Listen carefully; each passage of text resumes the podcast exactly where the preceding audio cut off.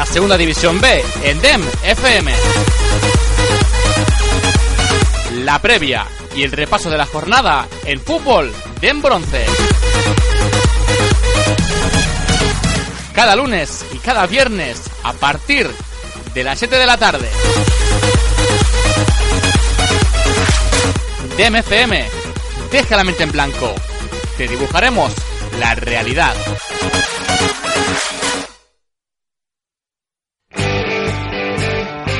Estás escuchando DEM FM. DEM FM. Deja la mente en blanco. Te dibujaremos la realidad.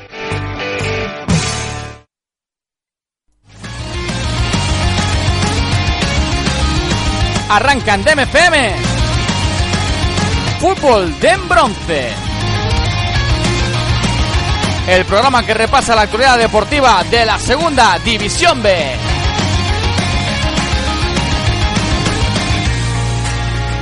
Presentado por Javier Seoane.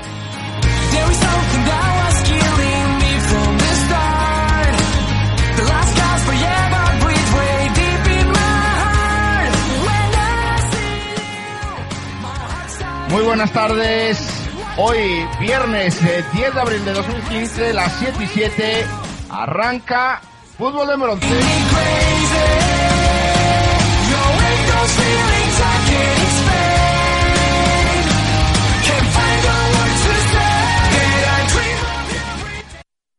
Arrancamos con las habituales presentaciones.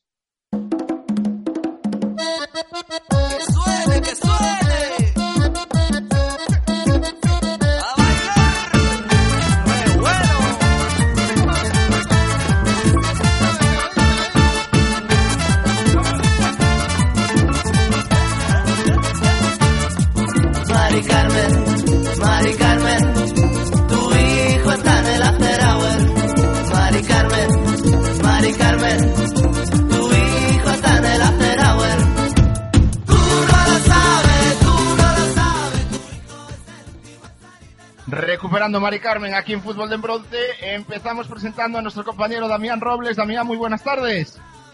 Pues muy buenas tardes, buenas tardes a todos los oyentes. Soy de DNFM en el programa Fútbol de Bronce y bueno, y lo sé que por aquí en Fútbol de Bronce nos escuchan muchos murcianos. Desearle las felices fiestas de primavera que es por aquí, que ya se nos acaban las fiestas aquí en Murcia. Mañana es el entierro la sardina, muchos lo tendrán en su calendario ya los murcianos y nada. Pues otra semana más y vamos a disfrutar de toda la previa de todos los partidos de esta fabulosa categoría. Seguimos presentando, venimos a, a mi tierra, venimos a Galicia. Nos vamos con nuestro compañero Iván García. Iván, ¿qué tal? Muy buenas tardes.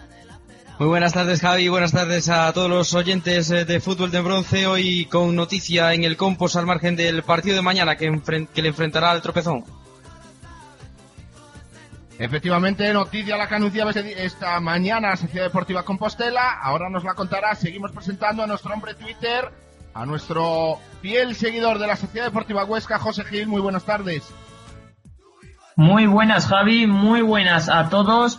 Hoy otro programón y aparte de la previa, del, perdón, de la previa que ya me lío, os traigo una notición bastante im- importante en el cuerpo técnico de la Sociedad Deportiva Huesca. Pues noticia la que nos trae nuestro compañero José Gil. Seguimos presentando ahora a nuestro compañero Kevin Nieto. Kevin, muy buenas tardes. Buenas tardes, Javi. Buenas tardes, compañero. Buenas tardes a los oyentes. Eh, bueno, pues otra vez me tenéis por aquí eh, en este, en esto, en estas previas de los cuatro grupos de la Segunda División B. Seguimos en esta lista de presentaciones. Nos vamos al sur. Nos vamos con Marcos Enríquez. Marcos, ¿qué tal? Muy buenas tardes. Buenas tardes, Javi. Buenas tardes, buenas líderes tardes. Como digo últimamente, pues nada, un poco más con ustedes. Un abrazo a los oyentes. Damián, disfruta de la fiesta porque dentro de Neranda viene el Calvario, así que un abrazo y todo preparado, Javi. Así me gusta, preparado como siempre. Ya tenemos a, uno de los integrantes. Cuando lleguemos al otro, diremos de qué son integrantes. Nos vamos ahora con pues el debut de un eh, integrante más aquí en Fútbol de Bronce. Va- vamos con David Teruel. David, ¿qué tal? Muy buenas tardes.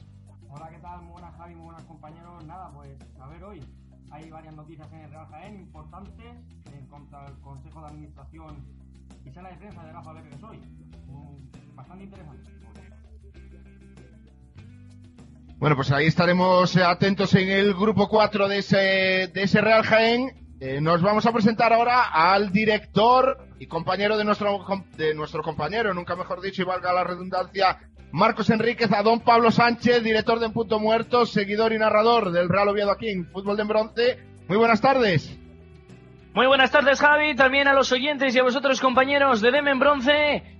Este fin de semana tenemos la 33 jornada del campeonato liguero. Al término de esta solamente quedarán quin- cinco y el ascenso está prácticamente decidido en los cuatro grupos, al menos en torno a los campeones. El descenso, un polvorín en muchos casos. Los mejores comentaristas aquí para contárnoslo y solamente el tiempo nos dirá quiénes son los cuatro candidatos al ascenso, quiénes son los cuatro descendidos y quiénes son el que ocupe el play-out de descenso. Presentación completa de nuestro compañero Pablo Sánchez, como siempre. Y presentamos a los dos últimos integrantes en el día de hoy de Fútbol de Bronce. Las- los dos que han debutado el pasado lunes. Uno de ellos es Pablo Parados. Pra- Pablo, ¿qué tal? Muy buenas tardes.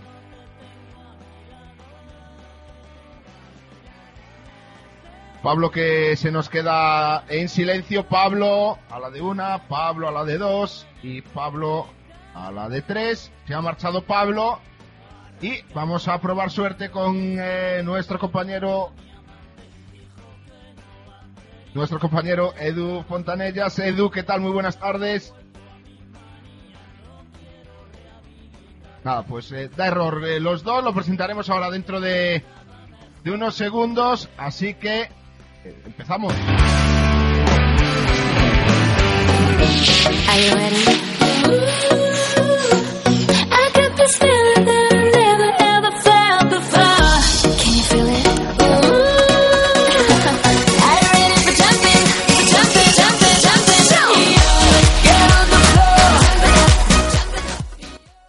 Empezamos repasando lo que se nos avecina a partir de mañana en esta jornada número 33 en el grupo primero a las 6 de la tarde desde el Municipal de San Lázaro. Sociedad Deportiva Compostela, Club Deportivo Tropezón. A las ocho y media en el Estadio El Plantío, Burgos Club de Fútbol, Club Deportivo Lealtad. Ya para el domingo, a las 12 de la mañana, en los anexos del José Zorrilla, Real Valladolid Promesas, Racing Club de Ferrol. A las 12 también en las instalaciones de Mareo Real Sporting de Gijón B, Real Murcia. Y ya en la jornada vespertina del domingo, a las 5, tres partidos. Uno de ellos era ese Corus Fútbol Club Unión Deportiva Logroñés desde Obau y en directo aquí en Den FM. También será a las 5 ese Cultural y Deportiva Leonesa Club Marino de Luanco. Y en directo desde el Carlos Tartiere, Real Oviedo, Atlético Astorga a las 5 y media en el Alcalde Manuel Candocia, Unión Deportiva Somozas, Zamora Club de Fútbol. A las 6, Club Deportivo Hijuelo, Real Club Celta de Vigo B. Y también a las 6 para cerrar la jornada en el Román Suárez Puerta, Real Avilés, Unión Popular Langreo.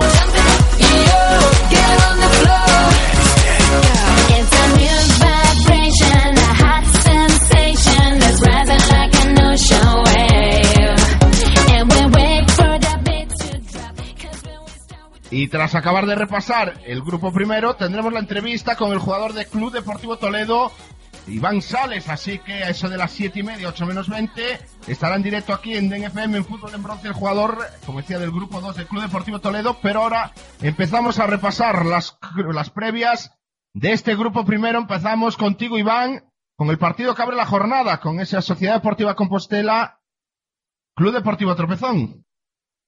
Pues así es, Javi, si me permites, antes de, de repasar esa, esa previa, decir, comentar la noticia del día de hoy en Santiago, que es esa renovación del técnico Iñaki Alonso por dos temporadas, así lo ha confirmado el presidente de la Sociedad Deportiva Compostela, Antonio Quinteiro, esta mañana en rueda de prensa, así que Iñaki Alonso dos años más, independientemente de, qué, de en qué categoría esté el Compos el próximo año.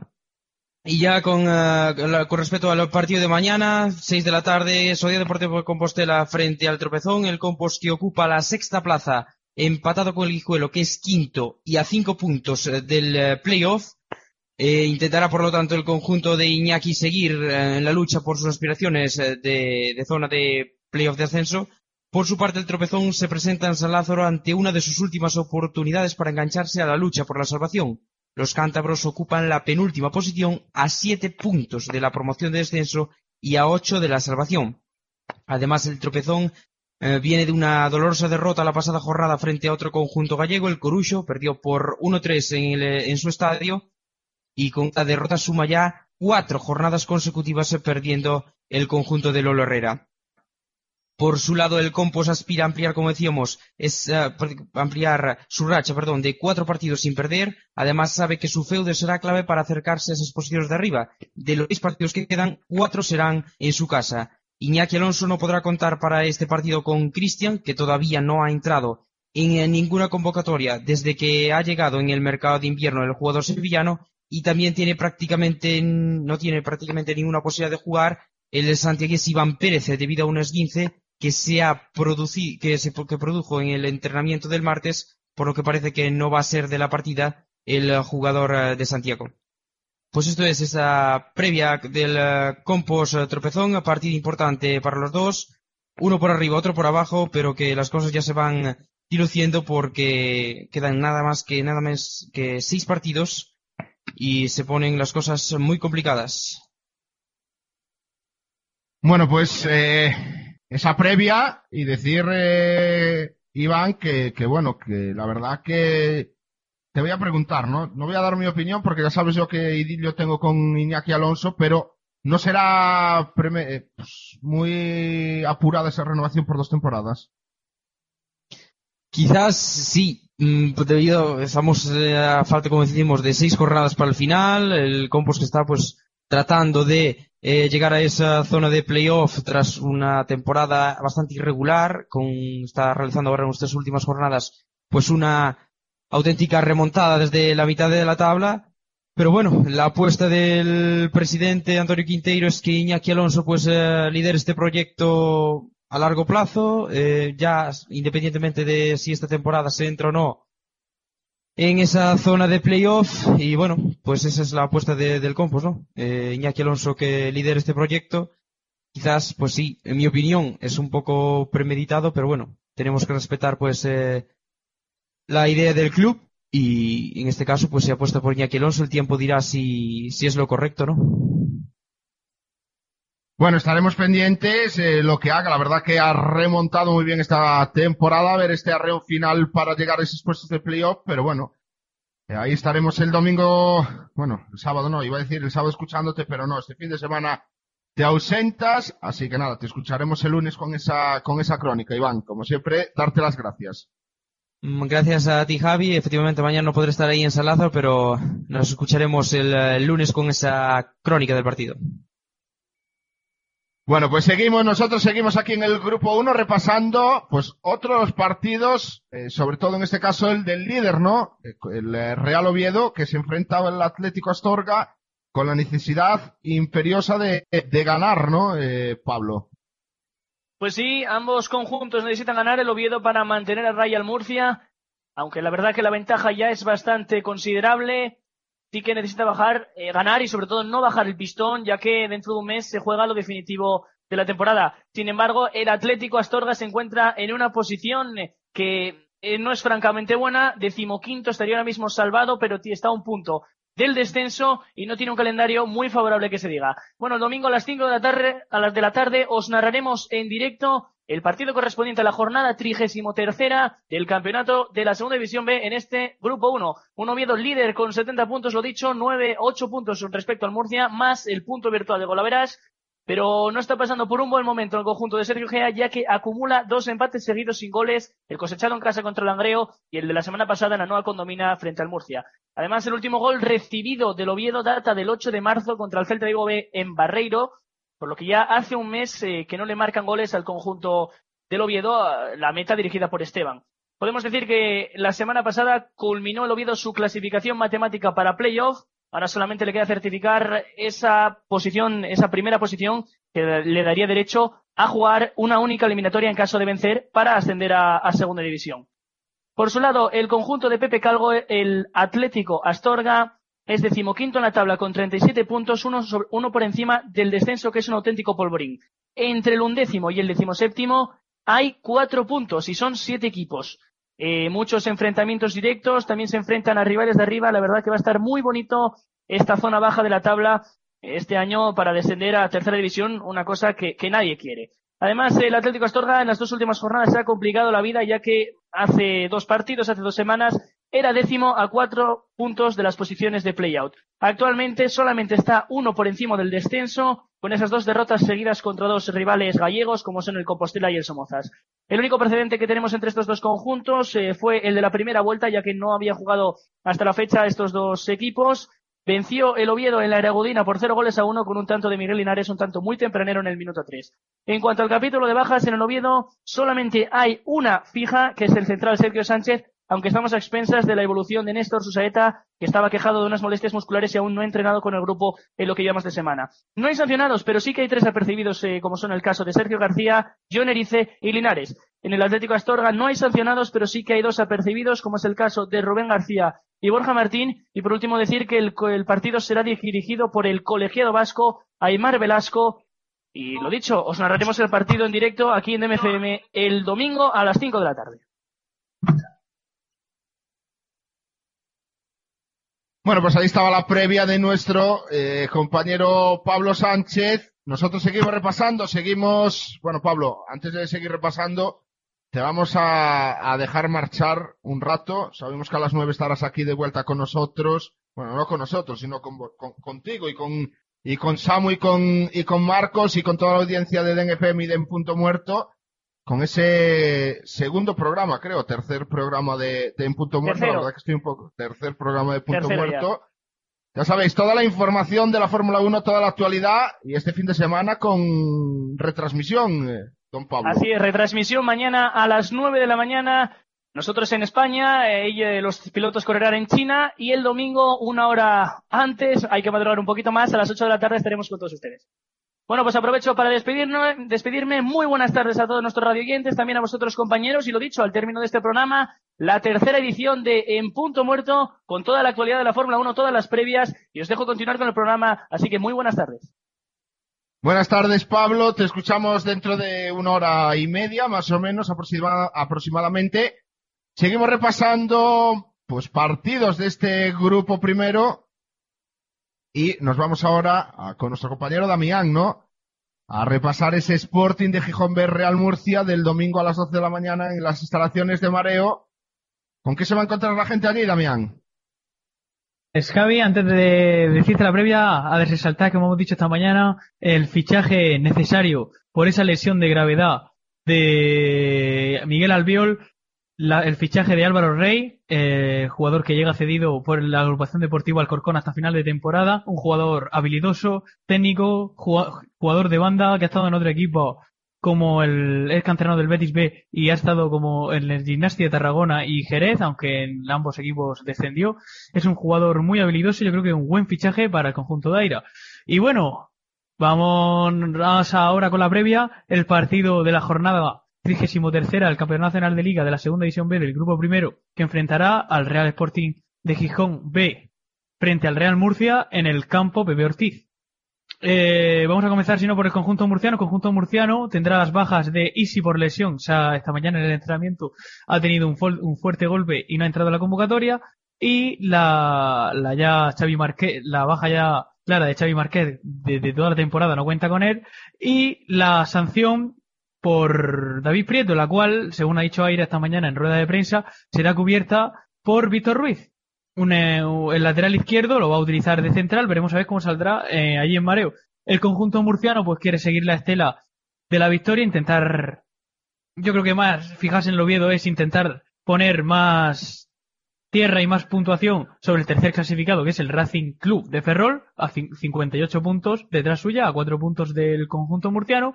Y ahora vamos con el Sporting de Gijón B, el conjunto local, un Sporting de Gijón B que está a 3 puntos nada más del descenso, eh, y a 3 del playout, que ostenta Zamora y consecutivamente el Langreo.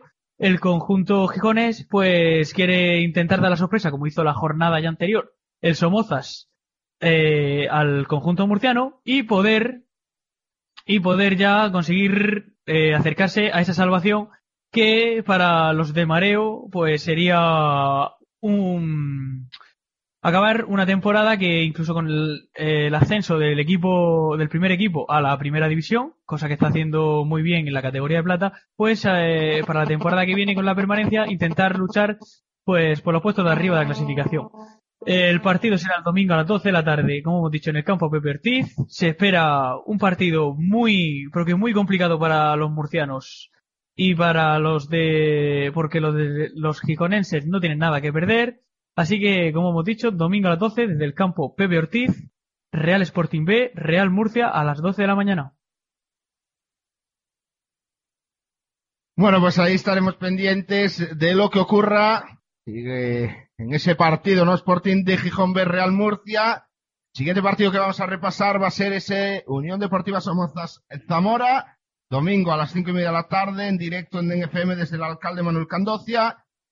Una Unión Deportiva Somozas que viene de ganar eh, 0-2 frente al Atlético Astorga en ese primero de los eh, duelos importantes por conseguir la, la salvación.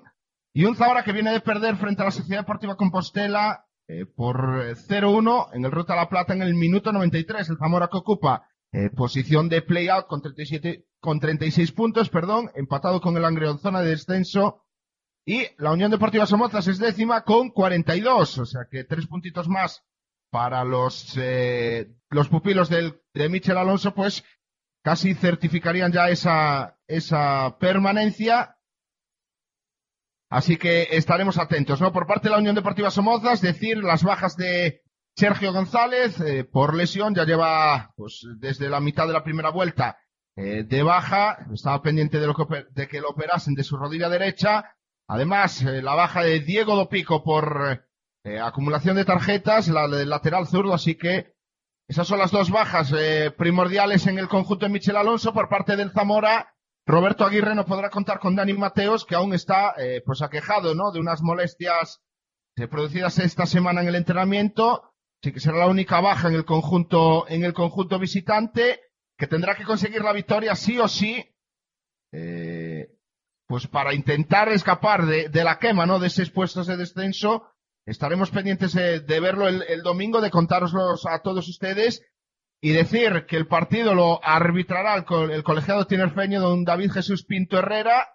Creo que es la primera vez que viene un eh, colegiado pues de las islas, ¿no? A pitar a, a Somozas. Así que estaremos pendientes también de la labor arbitral. Así que el domingo a las cinco y media, desde el alcalde Manuel Candocia, Unión Deportiva Somozas Zamora, Club de Fútbol. Y para finalizar el repaso este grupo primero, antes de ir ya, bueno, antes de ir ya con la, con la entrevista a Iván Sales y de presentar a tres compañeros más eh, esta tarde, nos vamos ahora con Cristian Conde a escuchar, para que nos traiga esa previa entre el Coruso Fútbol Club Unión Deportiva Logroñés el domingo a las 5 en el Estadio Bau aquí en DNFM.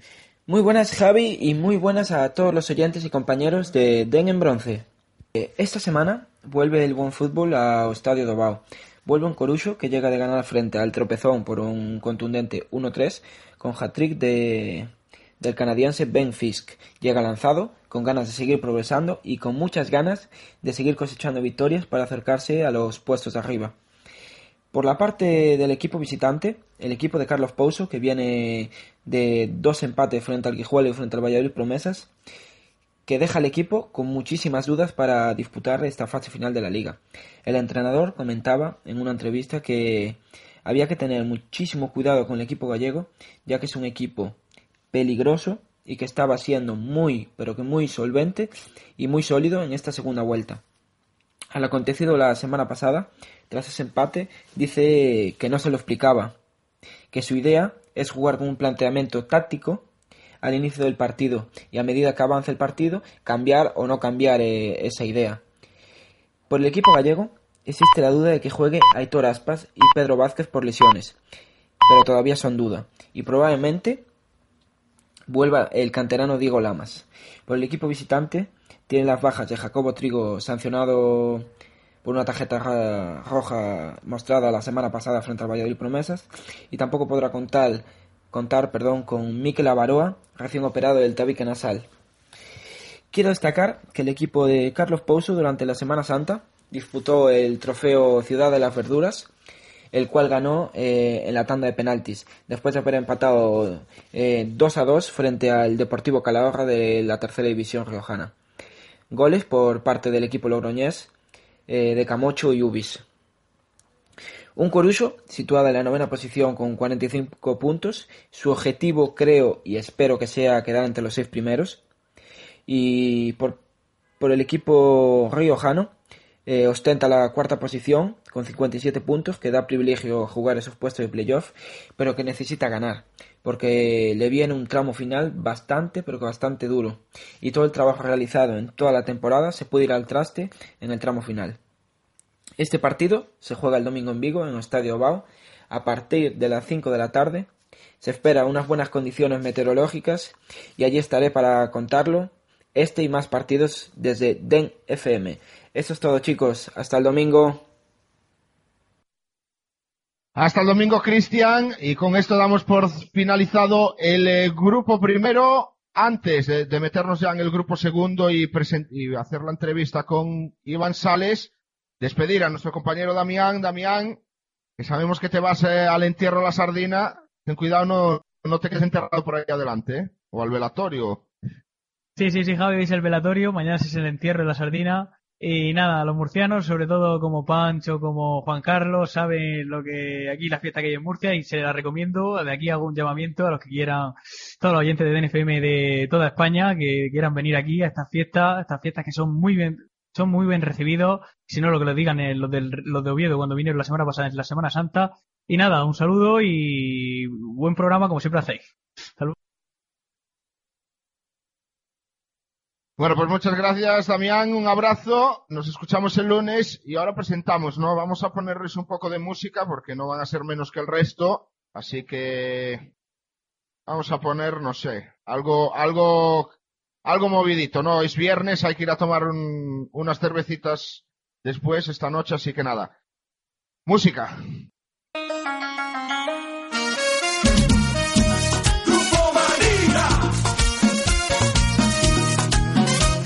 Lloré todo lo que iba a llorar, ya yo lo lloré por una mala mujer, María Lola. Ya su amor ya lo olvidé, ya yo la olvidé.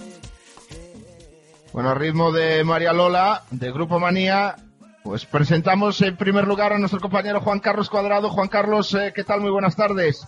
Hola, buenas tardes, compañero. ¿Qué tal? Bueno, también, tú no tiras también hoy a- a- al velatorio de la sardina como hace Damián, ¿no? Bueno, no, yo por desgracia no puedo ir, pero la verdad es que lo recomiendo porque he estado algunas veces y las fiestas de primavera son fantásticas en Murcia, así que lo recomiendo que todo el que pueda que se acerque.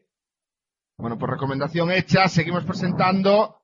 Eh, presentamos ahora a nuestro compañero Pablo Prados. Pablo, ¿qué tal? Muy buenas tardes. Hola, buenas tardes Javi, y aquí estamos otro viernes más para comentar los partidos del grupo 2 de Segunda B. Perfecto. Y presentamos también, y hay que decirlo, Pablo, que estáis mano a mano. Eso, aquí hay que decirlo todo. Estás mano a mano con nuestro compañero Edu Fontanellas. Edu, ¿qué tal? Muy buenas tardes. Hola, muy buenas tardes Javi, un placer estar aquí otra vez y dispuestos a, a narraros toda la jornada del Grupo 3, que de la verdad es muy apasionante. Bueno, pues ahí están los tres eh, compañeros nuevos presentados. Ahora sí, ponemos un poco de música para ambientar, porque se viene la entrevista con eh, nuestro, nuestro compañero, no, con el jugador del Club Deportivo Toledo, eh, don Iván Sales.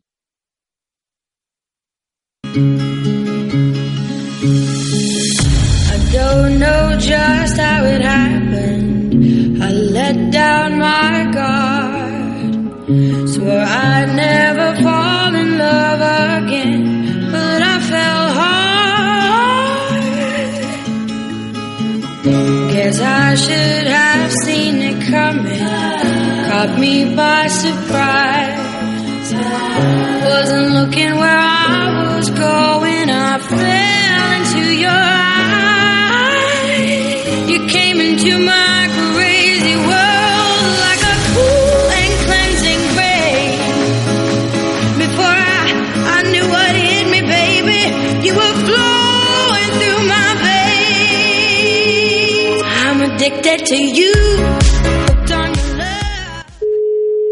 Bueno, pues mientras con esta música Hola. de Avicii. Hola, buenas.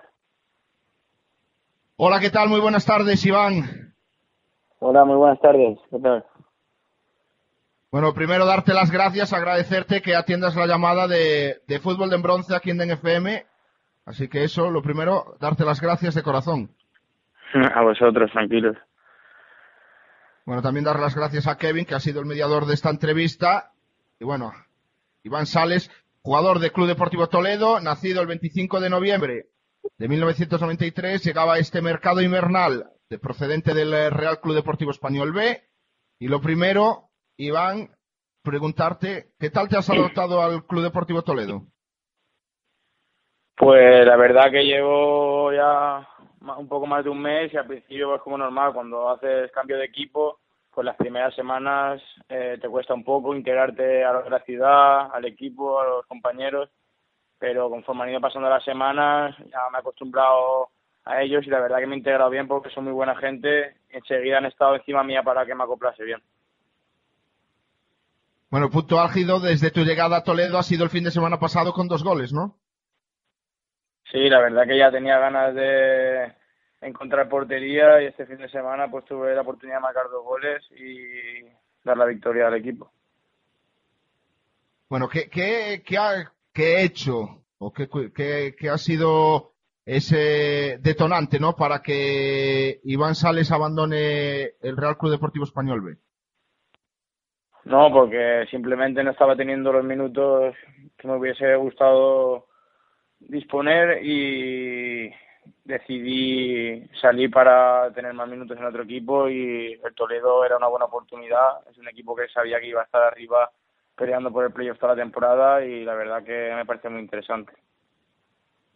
La verdad que mirando, mirando estadísticas, ¿no? Tanto de la temporada pasada como, como de la anterior, las dos también en el filial del Español, eh, en el 2012-2013 son 25 partidos disputados, en la temporada anterior 23, pero bueno, alrededor de 1.300 minutos cada temporada, eh, pues tres goles la temporada pasada, eh, la anterior dos goles, la verdad que bastante bajón, ¿no? Con, en comparación con, con los años anteriores y más madurez eh, en ti.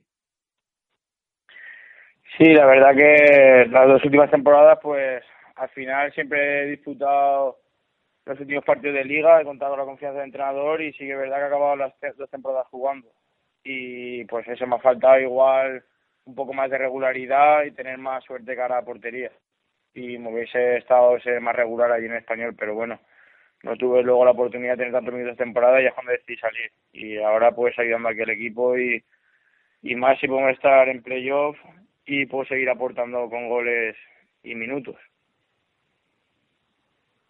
Me imagino que, que, el, eh, que estarás en Club Deportivo Toledo hasta final de temporada. La temporada que viene sigues teniendo contrato con, con el filial.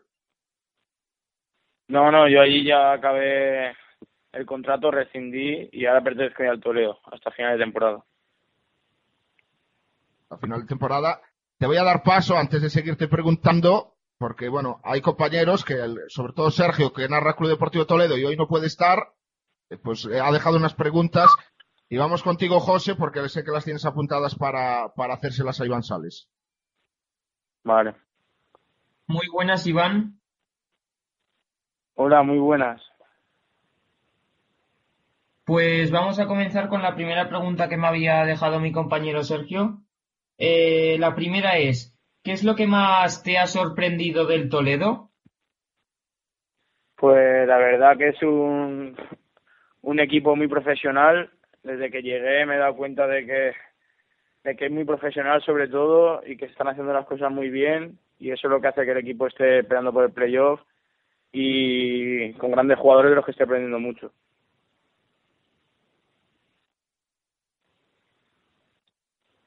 Y la no sé segunda que me ha dejado mi compañero es, eh, respecto al entrenador, a Bisnich, ¿qué es lo que más te gusta de, de tu nuevo mister, del mister del Toledo? Pues la verdad que es una persona muy seria, pero que sabe trabajar muy bien con el grupo y es lo que hace tener a sus equipos ahí siempre en playoff. Y la verdad que la forma en que trabaja es muy buena y la verdad que el equipo está muy contento con él. Pues nosotros seguimos. Vamos contigo, Kevin. Buenas, Iván, eh, gracias por estar aquí con nosotros. Eh, cuando eh, en el partido del Tribal Valderas, ir perdiendo 1-2 al descanso, te dice que el entrenador que vas a salir, en ese momento piensas en, en dar frescura al equipo. eh, ¿Qué te dijo para, para intentar ganar? Hombre, yo, yo era consciente cuando estaba calentando que íbamos perdiendo y que pff, si tenía la oportunidad de salir, pues pensaba en lo que pasó en este partido. Que tenía ganas de, de salir, de mostrar y de ayudar al equipo para poder remontar, porque sabemos que era un partido vital y que éramos conscientes de que teníamos que sumar tres puntos para poder seguir peleando de cara al partido de este domingo en Lezama. Y el entrenador nada, simplemente me dijo que que, que me las jugara y que intentase darle más profundidad al equipo porque me estaba faltando abrir el campo porque ellos tenían la defensa muy adelantada y teníamos que romper esa línea para intentar quedarnos solo ante el portero y así pasó varias jugadas que ellos tenían la defensa muy adelantada y entrando desde banda pudimos marcar los dos goles. Próximo partido muy complicado. eh, estáis empatados a puntos con, con el Bilbao Athletic. eh, o, o ganáis o casi, casi matemáticamente podéis decir adiós al, al playoff. eh, ¿qué, ¿Qué esperáis de sacar ese partido? Es un filial y viene muy fuerte. Sí, bueno, sabemos que es una, como una final, no es definitivo porque aún quedan cinco finales más, pero sabemos que sí que es un partido con mucha trascendencia ya que tiene los mismos puntos que nosotros y perder pues sería alejarnos un poco del playoff. Somos conscientes de que es un partido muy importante y iremos a sacar lo que sea, a rascar algún punto allí en Lezama. Y la última, eh, ¿cuántos puntos, eh, no sé si habéis podido hablar de ello, eh, cuántos puntos pensáis que va a estar eh, esa promoción de, de playoff para, para subir a segunda división? Pues simplemente no hemos puesto objetivo de hacer tantos puntos de aquí a final de temporada. Simplemente estamos pensando en, en partido a partido y sacar y sacar lo que sería la primera final que nos viene este domingo, que es la más importante, y luego ya pensaríamos en el Amorebieta, que es el próximo rival. Y partido a partido, la verdad que cinco finales que quedan tenemos que sumar los máximos puntos posibles porque somos conscientes que los equipos que hay arriba pues pierden muy, muy pocos partidos. Bueno, te dejo ahora, Iván, con nuestro compañero Edu. Buenas, Iván. Em, una pregunta. ¿Te ves capacitado para ir al Toledo este año en los playoffs? ¿Y qué, le man- ¿Y qué mensaje le mandarías a tu afición? Gracias. Pues simplemente decirles que estamos en una buena dinámica, que se ve dentro del campo que somos una piña y un equipo muy unido y la verdad que tenemos muchas ganas de hacer las cosas bien y con mucha ilusión de jugar otro playoff, que el año pasado se nos quedó una espina clavada cuando les eliminó el Lleida y nos gustaría pues eh, devolverle esa ilusión a la afición que estaba mostrando en otra temporada y jugar ese playoff tan ansiado. Y para ir, para ir final, para ir finalizando, Iván, eh, temporada pasada, Sergio González en el banquillo del eh, filial españolista. Este año, eh, Luis Planaguma, eh, que en el momento que, que Sergio pasa al primer equipo, ¿has visto cerradas las puertas? Eh, o al pri- ¿Cómo, ¿Cómo te sentiste, no? Porque con Sergio contabas con, con esa confianza. No, cuando subió, pues simplemente fue una alegría para todos los que estábamos jugando ese año en el B, porque sabíamos que se abrían unas puertas como pensábamos que tendríamos muchas posibilidades de subir a entrenar o de jugar algún partido en el primer equipo, porque la verdad que hicimos muy buena temporada cuando Sergio estuvo en el filial, que conseguimos ganar casi todos los partidos de la segunda vuelta y éramos conscientes de que, pues, si antes de que estuviese otro entrenador nos alegró mucho que llamasen a Sergio y sabíamos que podíamos disponer de más minutos en el primer equipo. La llegada de Luis, eh, y la, y, la, y la, bueno, la subida de Sergio al primer equipo ha sido uno de los puntos para que no contases con minutos este año en el filial. Bueno, no sé cómo lo que habrá sido, pero sí que es verdad que con Sergio pues tenía más confianza y sí que es verdad que disponía de más minutos. Y con Luis, pues, a ver, también es un excelente entrenador, pero no he tenido tanta confianza como la tuve con Sergio. Entonces fue cuando decidí salir y, disponer de más minutos fuera de España.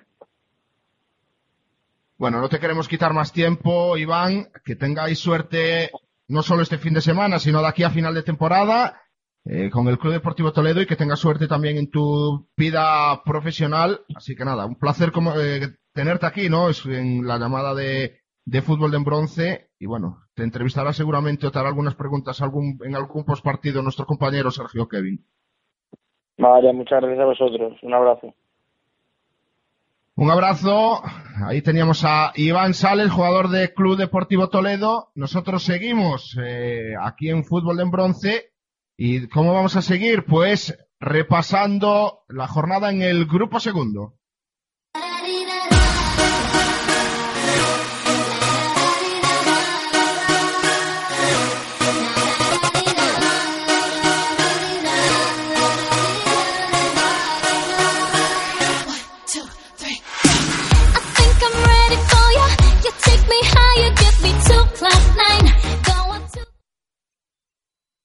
El grupo segundo que arranca mañana a las 5 de la tarde. Sociedad Deportiva Morevieta, Club Deportivo Guadalajara.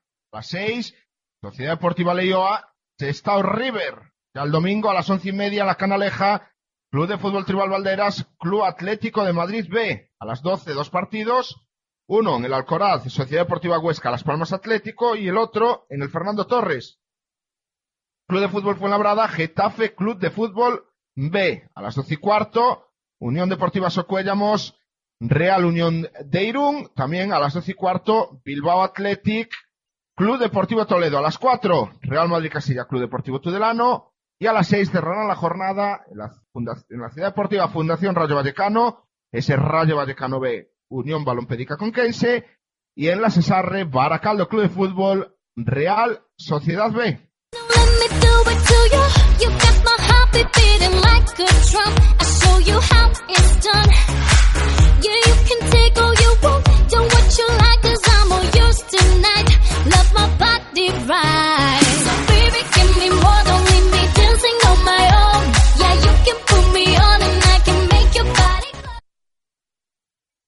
Y empezamos este repaso al grupo segundo con el partido que disputará la Sociedad Deportiva Leioa frente al Sistao River. Para eso está con nosotros aquí Ander González. Muy buenas tardes. ¿Qué tal, Javi? Muy buenas tardes a ti y a todos los oyentes del TMFM. Ferbi Vizcaíno en Sarriena, el Sestao River, visita un equipo como el Leyoa el sábado, a partir de las 6 de la tarde, en lo que será el tercer duelo de ambos conjuntos en esta temporada. El primero fue en la primera ronda de la Copa del Rey, donde los de David Movilla lograron vencer al conjunto de Ángel Villadero y pasaron así de ronda. En el partido de ida de liga en Las Llanas, el Leyoa venció por un gol a dos al conjunto verdinegro, pero la situación clasificatoria es bien diferente. La temporada relegada leyó a dos puntos por debajo de los de Ángel Viadero, 40 puntos los leyó Astarras y 42 eh, los Sestabarras, pero a pesar de las dos victorias, estas siempre han estado subordinadas a la igualdad de ambos equipos sobre el césped. Los dos equipos tienen la permanencia en juego.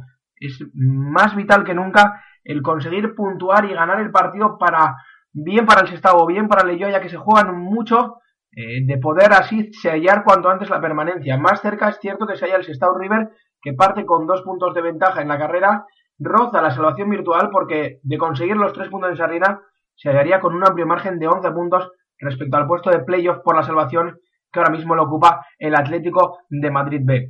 Habrá novedades en la convocatoria de David Movilla del conjunto de Leyoa, ya que volverán con toda seguridad a Siro Ormazabal y Oyer Barrado, el primero. Estuvo la semana pasada con sobrecarga y por consejo médico se le dejó fuera de la convocatoria. El segundo, Oyer Barrado, vuelve tras la ausencia en el encuentro ante el Real Unión, ya que cumplía el, el ciclo perdón, de cinco tarjetas amarillas. El que no estará será el lateral fútbol Diego Simón, que vio la quinta amarilla ante el Real Unión y deberá pasar ese ciclo. además de Alex Goicochea, que no consigue recuperarse todavía de sus dolencias musculares. Lander Yurrebaso y La Rucea serán dudas hasta última hora, así que habrá que esperar a conocer la convocatoria de David Movilla para saber si estos dos jugadores están a disposición del técnico de Baracaldo. Por parte del Sestao River, el técnico Ángel Viadero podrá contar con todos sus jugadores sin excepción de nadie, ya que no tiene ningún sancionado ni lesionado, por lo que podremos ver en Sarrina el 11 de gala del Sestao River. Lo dicho, un partidazo el que se verá mañana en las instalaciones de Sarriena, Derby Vizcaíno, donde se juegan mucho los dos equipos, nada más y nada menos que conseguir un billete para que la próxima temporada sigan siendo equipo de Segunda División B. Gracias, Ander. Te escuchamos ahora también con esa previa del Bilbao Athletic. Tú por un lado y Sergio por el otro con el Club Deportivo Toledo. Así que seguimos repasando más eh, partidos de los 10. Vamos a repasar 8. El segundo va a ser ese Unión Deportiva Socuellamo Real Unión de, Irún con nuestro compañero Sergio Díaz. Muy buenas, Javi. Pues sí, eh, este domingo a las 12 y cuarto también van a jugar el Socuellamos y el Real Unión de Irún, un partido que cuesta decirlo, ¿no? Pero hasta se podría decir que podría decirse que es un partido hasta casi de playoff, ¿no? Socuellamos verdad que está a cinco puntos eh, de los puestos clasificatorios que te dan opciones de jugar esos playoffs de ascenso a segunda división, pero el equipo sigue confiando, el equipo sabe que puede todavía, las acciones matemáticas tiene también las anímicas, mientras que Real Unión es el segundo clasificado y querrá seguir eh, mostrando este gran nivel fuera de casa, sabiendo que es el equipo que más puntos saca con el Club Deportivo Toledo fuera de casa.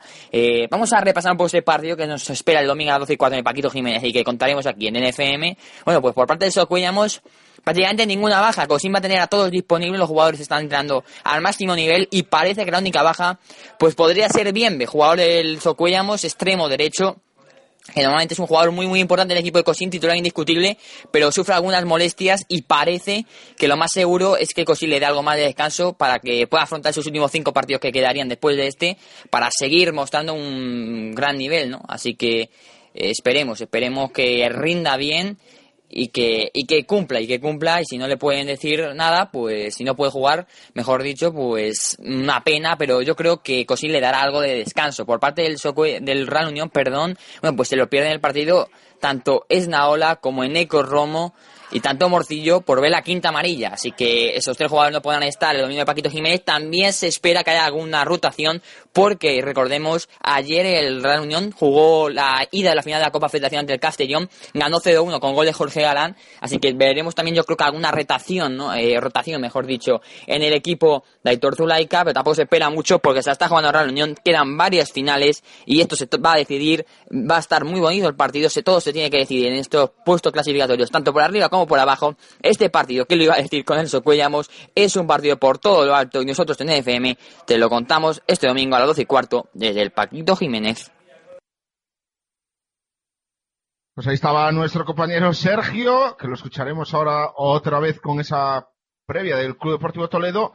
Y vamos ahora a escuchar, no está hoy con nosotros, nos ha dejado grabado nuestro compañero Carlos Sáez, esa previa de la Fundación Deportiva Rayo Vallecano, ese Rayo Vallecano B Unión Balompédica Conquense, así que lo escuchamos. El Rayo Vallecano B recibirá el domingo a las 6 al Conquense en Vallecas. El filial, que viene de empatar en Gran Canaria frente a Las Palmas Atlético por 0-0, quiere conseguir los tres puntos para así alcanzar al Atlético de Madrid B en la tabla. Siendo estos anteriormente mencionados los que ocupan la plaza de promoción de descenso.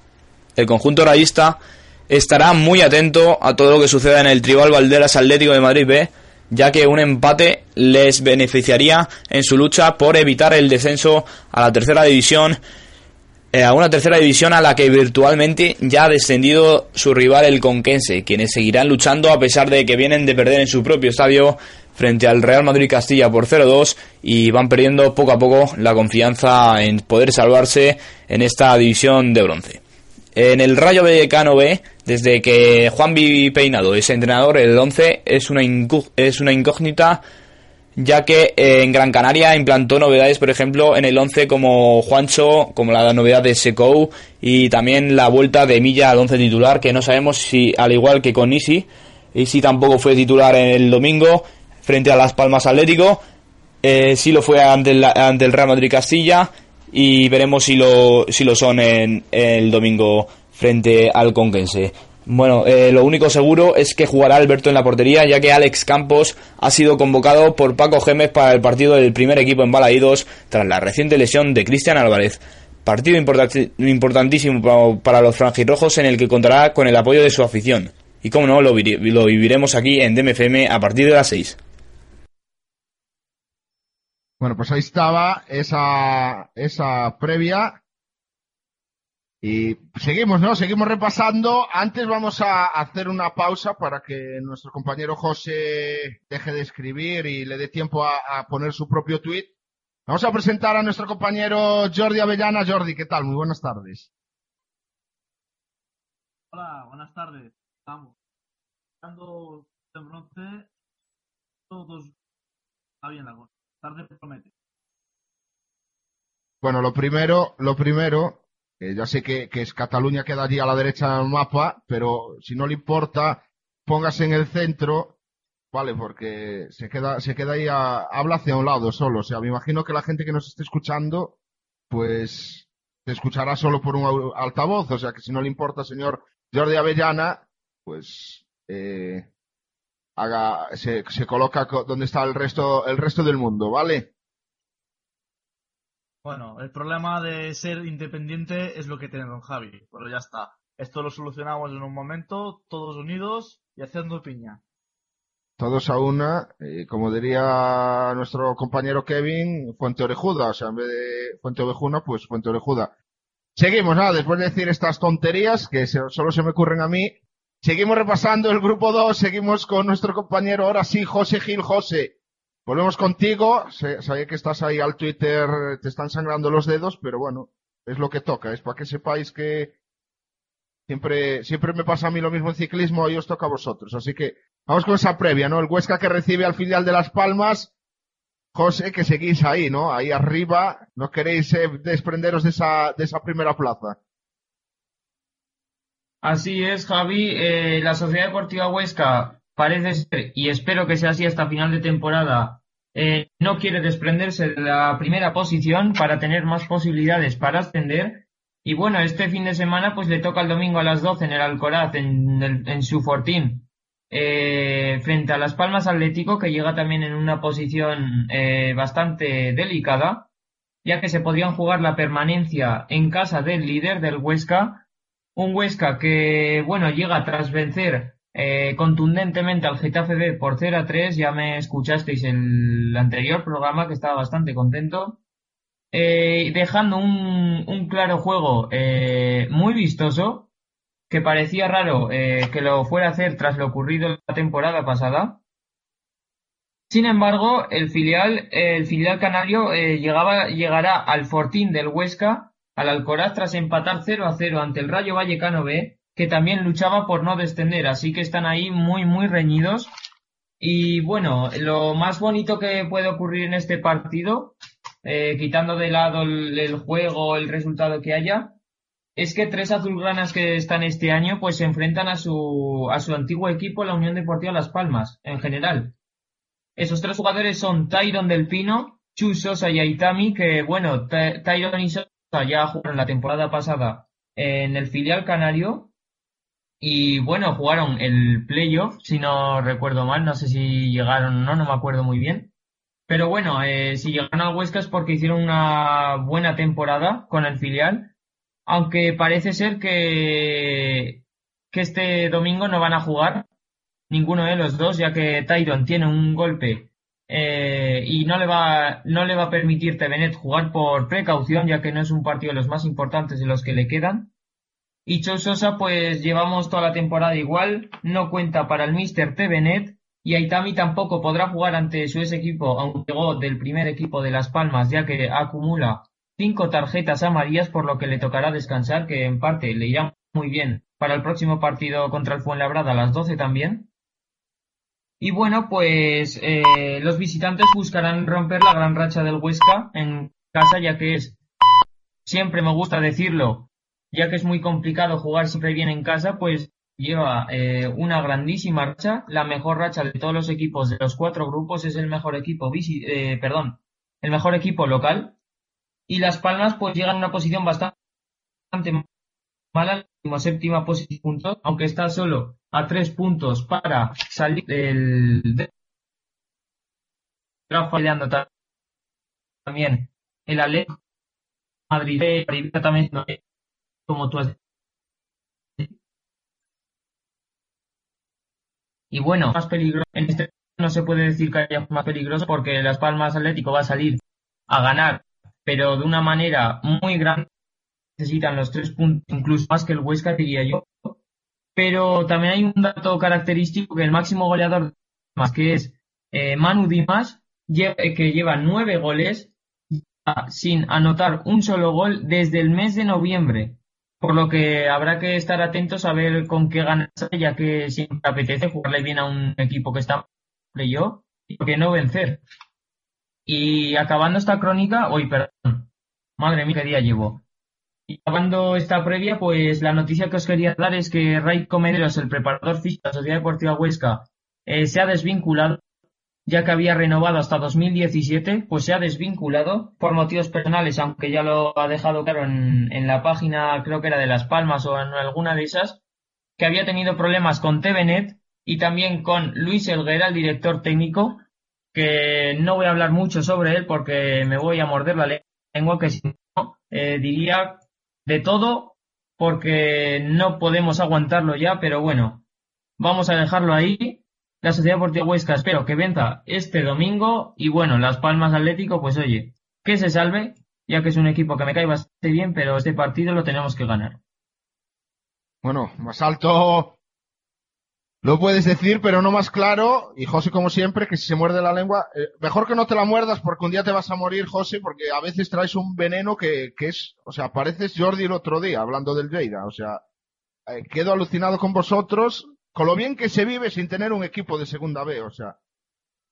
Yo voy a los campos y, y disfruto, porque como no me va ni me viene que gane Juan o Pedro, pues me lo paso, me lo paso fenomenal. Así que bueno, no sé quién se ha marchado por ahí, era Samuel, nuestro compañero Samuel Sánchez, que anda entre, entre que va y viene. Primero voy a presentar a nuestro compañero y último integrante de los que estará hoy en, Punto Muerto, Samuel Sánchez. Samu, no sé si andas por ahí ya. Me imagino que no, porque estás ahí en, estás en ámbar, pero bueno, cuando estés ya, ya nos dirás, pero ahora sí.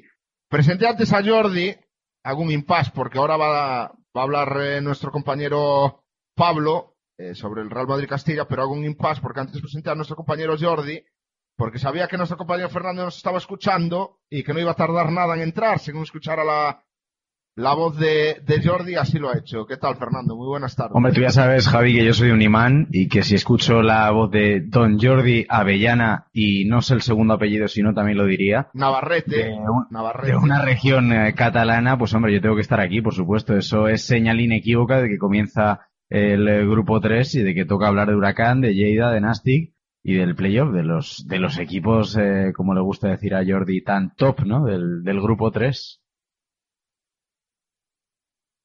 Bueno, así me gusta. O sea, ya saben, si no lo saben, se lo digo yo, que hay una relación amorosa entre Jordi Avellana y Fernando Ortega. Amor-odio, eh, amor-odio. ¿no? Amor-odio, más amor que odio, pero bueno. Ahí estamos. Seguimos con el grupo 2 diciendo que eh, se ha, rescindido con el eh, Baracaldo, con el conjunto de la Cesarred, eh, Cristian García, que pasa a ser jugador de un equipo del grupo primero como es el Club Deportivo Lealtad. El fichaje del delantero de, por el conjunto del, eh, de Villaviciosa para intentar pues, salir de la quema, ¿no? Del descenso. Así que estaremos pendientes a ese, a ese nuevo fichaje de, del Club Deportivo Lealtad de Javi Rozada. Así que nada, nosotros seguimos ahora aquí en el grupo 2 y el quinto partido que vamos a repasar, si no me equivoco, va a ser ese Real Madrid Castilla Club Deportivo Tudelano. Eh, nos vamos contigo, Pablo, porque el partido se disputará este fin de semana, este domingo a las 4 de la tarde en el Alfredo y Estefano. Sí, sí. Buenas a todos y vamos a comentar un poco el partido que va a disputar, eh, como ya has dicho tú, este domingo el Real Madrid Castilla en Valdebebas frente al Tudelano. Un partido en el que el Real Madrid Castilla llega tras una racha de dos victorias consecutivas, por lo que buscará darle una alegría a su afición, consiguiendo sumar tres puntos más en el partido frente a los de Tudela.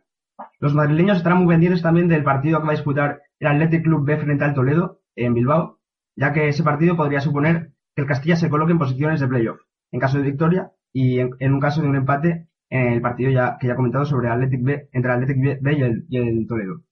Los de Zidane no podrán contar con uno de sus jugadores más importantes. Álvaro Medrán será baja para lo que queda de temporada, ya que sufrió una lesión en el peroné.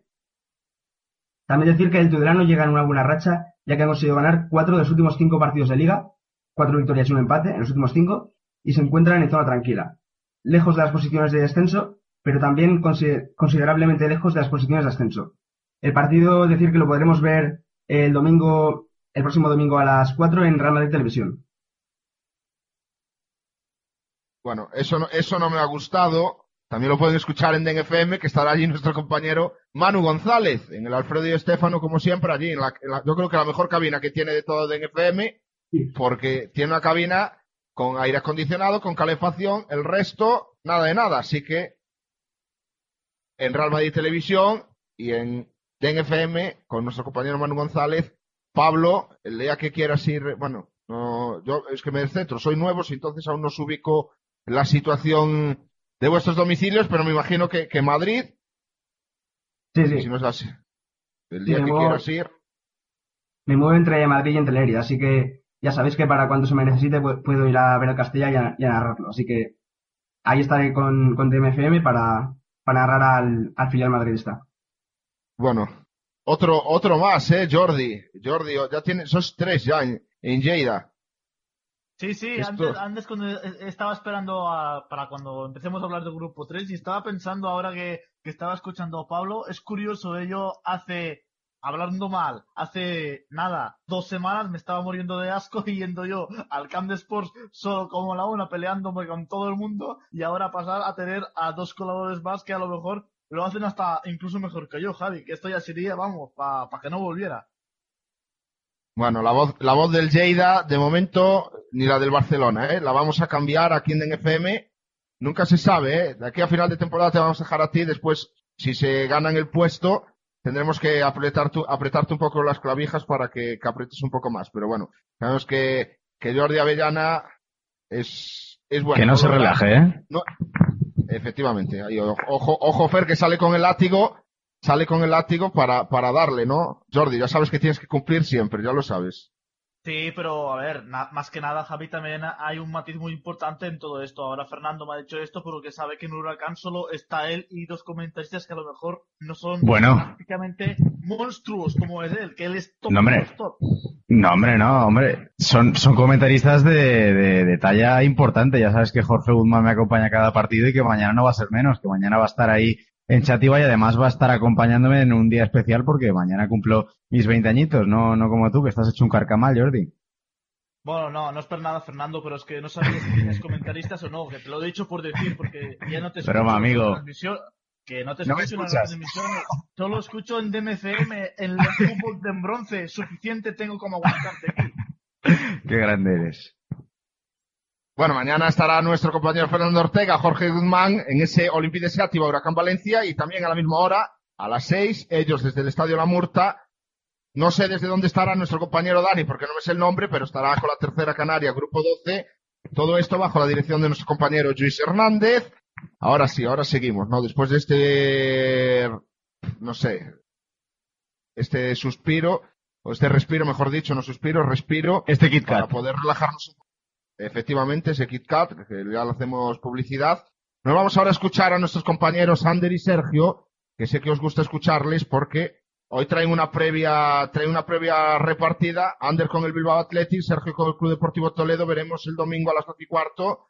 Eh, empezará el partido en Lezama a ver quién, qué equipo es el que se lleva los tres puntos. Bueno, Javi, creo que todo el mundo está de acuerdo en que se trata del partido de la jornada del grupo 2. De todas maneras, seguro que luego nuestro compañero Sergio, cuando haga la información del Toledo, estará de acuerdo conmigo y con todos los oyentes en que sin duda se vivirá un partidazo en Lezama el domingo a partir de las 12 y cuarto. Dos grandes equipos eh, de este grupo 2 que están empatados a puntos, pero el Bilbao Atleti es cuarto y el Toledo es quinto, por lo que de momento la plaza del playoff sería para los rojiblancos. Pero todavía quedan muchas jornadas para que se pueda decidir eh, quién será el elegido para meterse en los playoffs. Hablamos del Bilbao Athletic, de un equipo que dio un pequeño susto hace cuatro jornadas cuando cayó eh, frente al Tudelano en el Ciudad de Tudela y que acaba así con una racha desde el 1 de noviembre que llevaba sin perder y acto seguido la jornada siguiente perdió también contra el Real Unión 1-2 por lo que en, el entorno rojiblanco se empezaba a crear un poquito de nerviosismo acerca de si el Bilbao Athletic eh, sería capaz de acabar bien la temporada y sobre todo de meterse en el objetivo de lograr un puesto entre los cuatro primeros.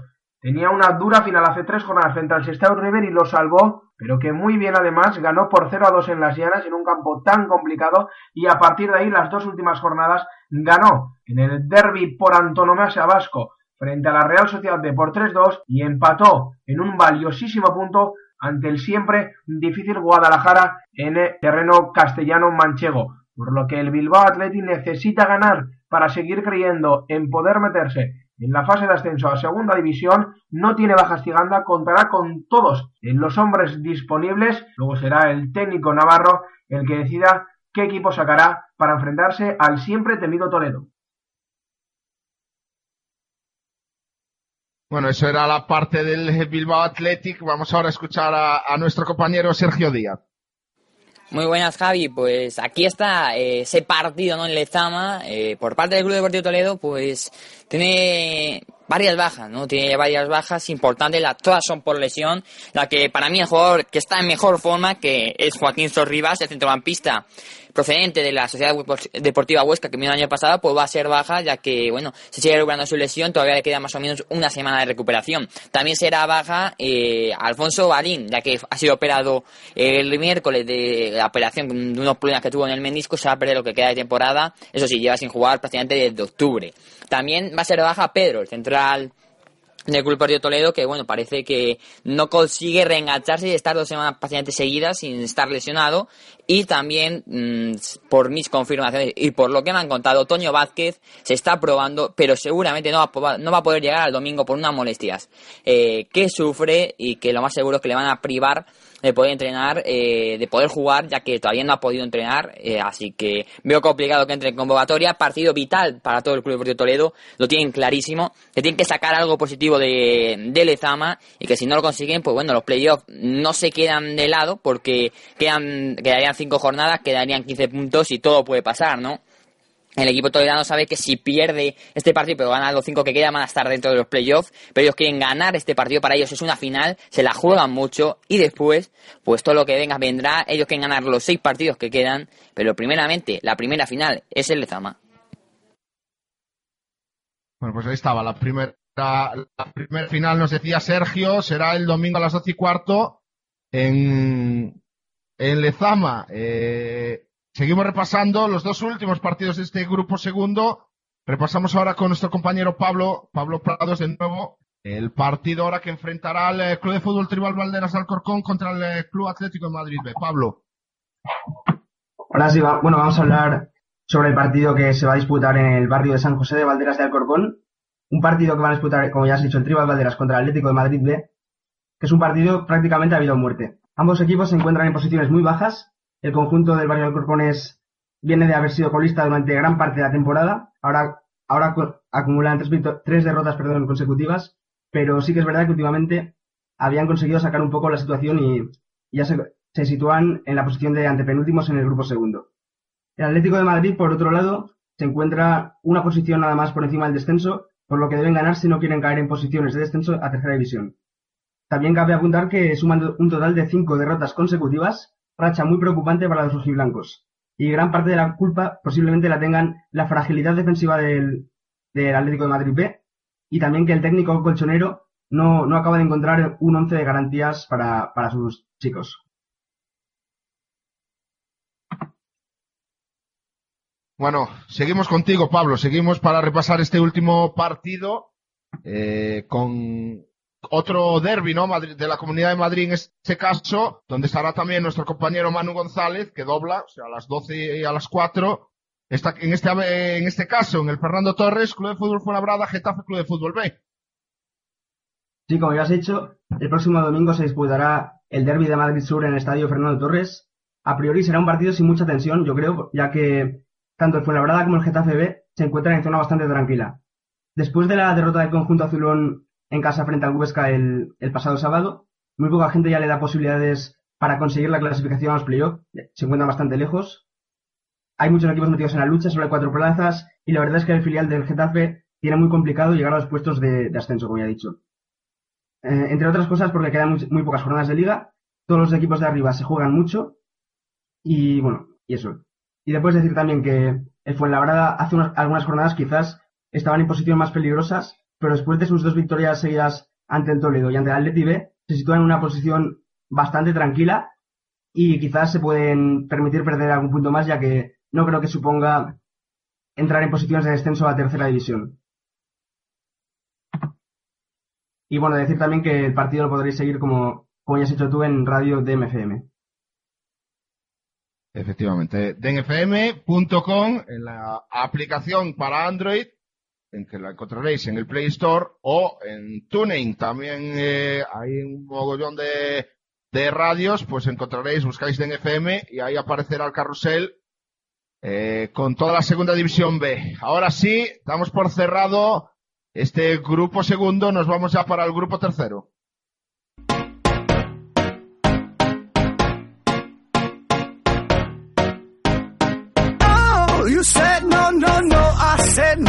No, no.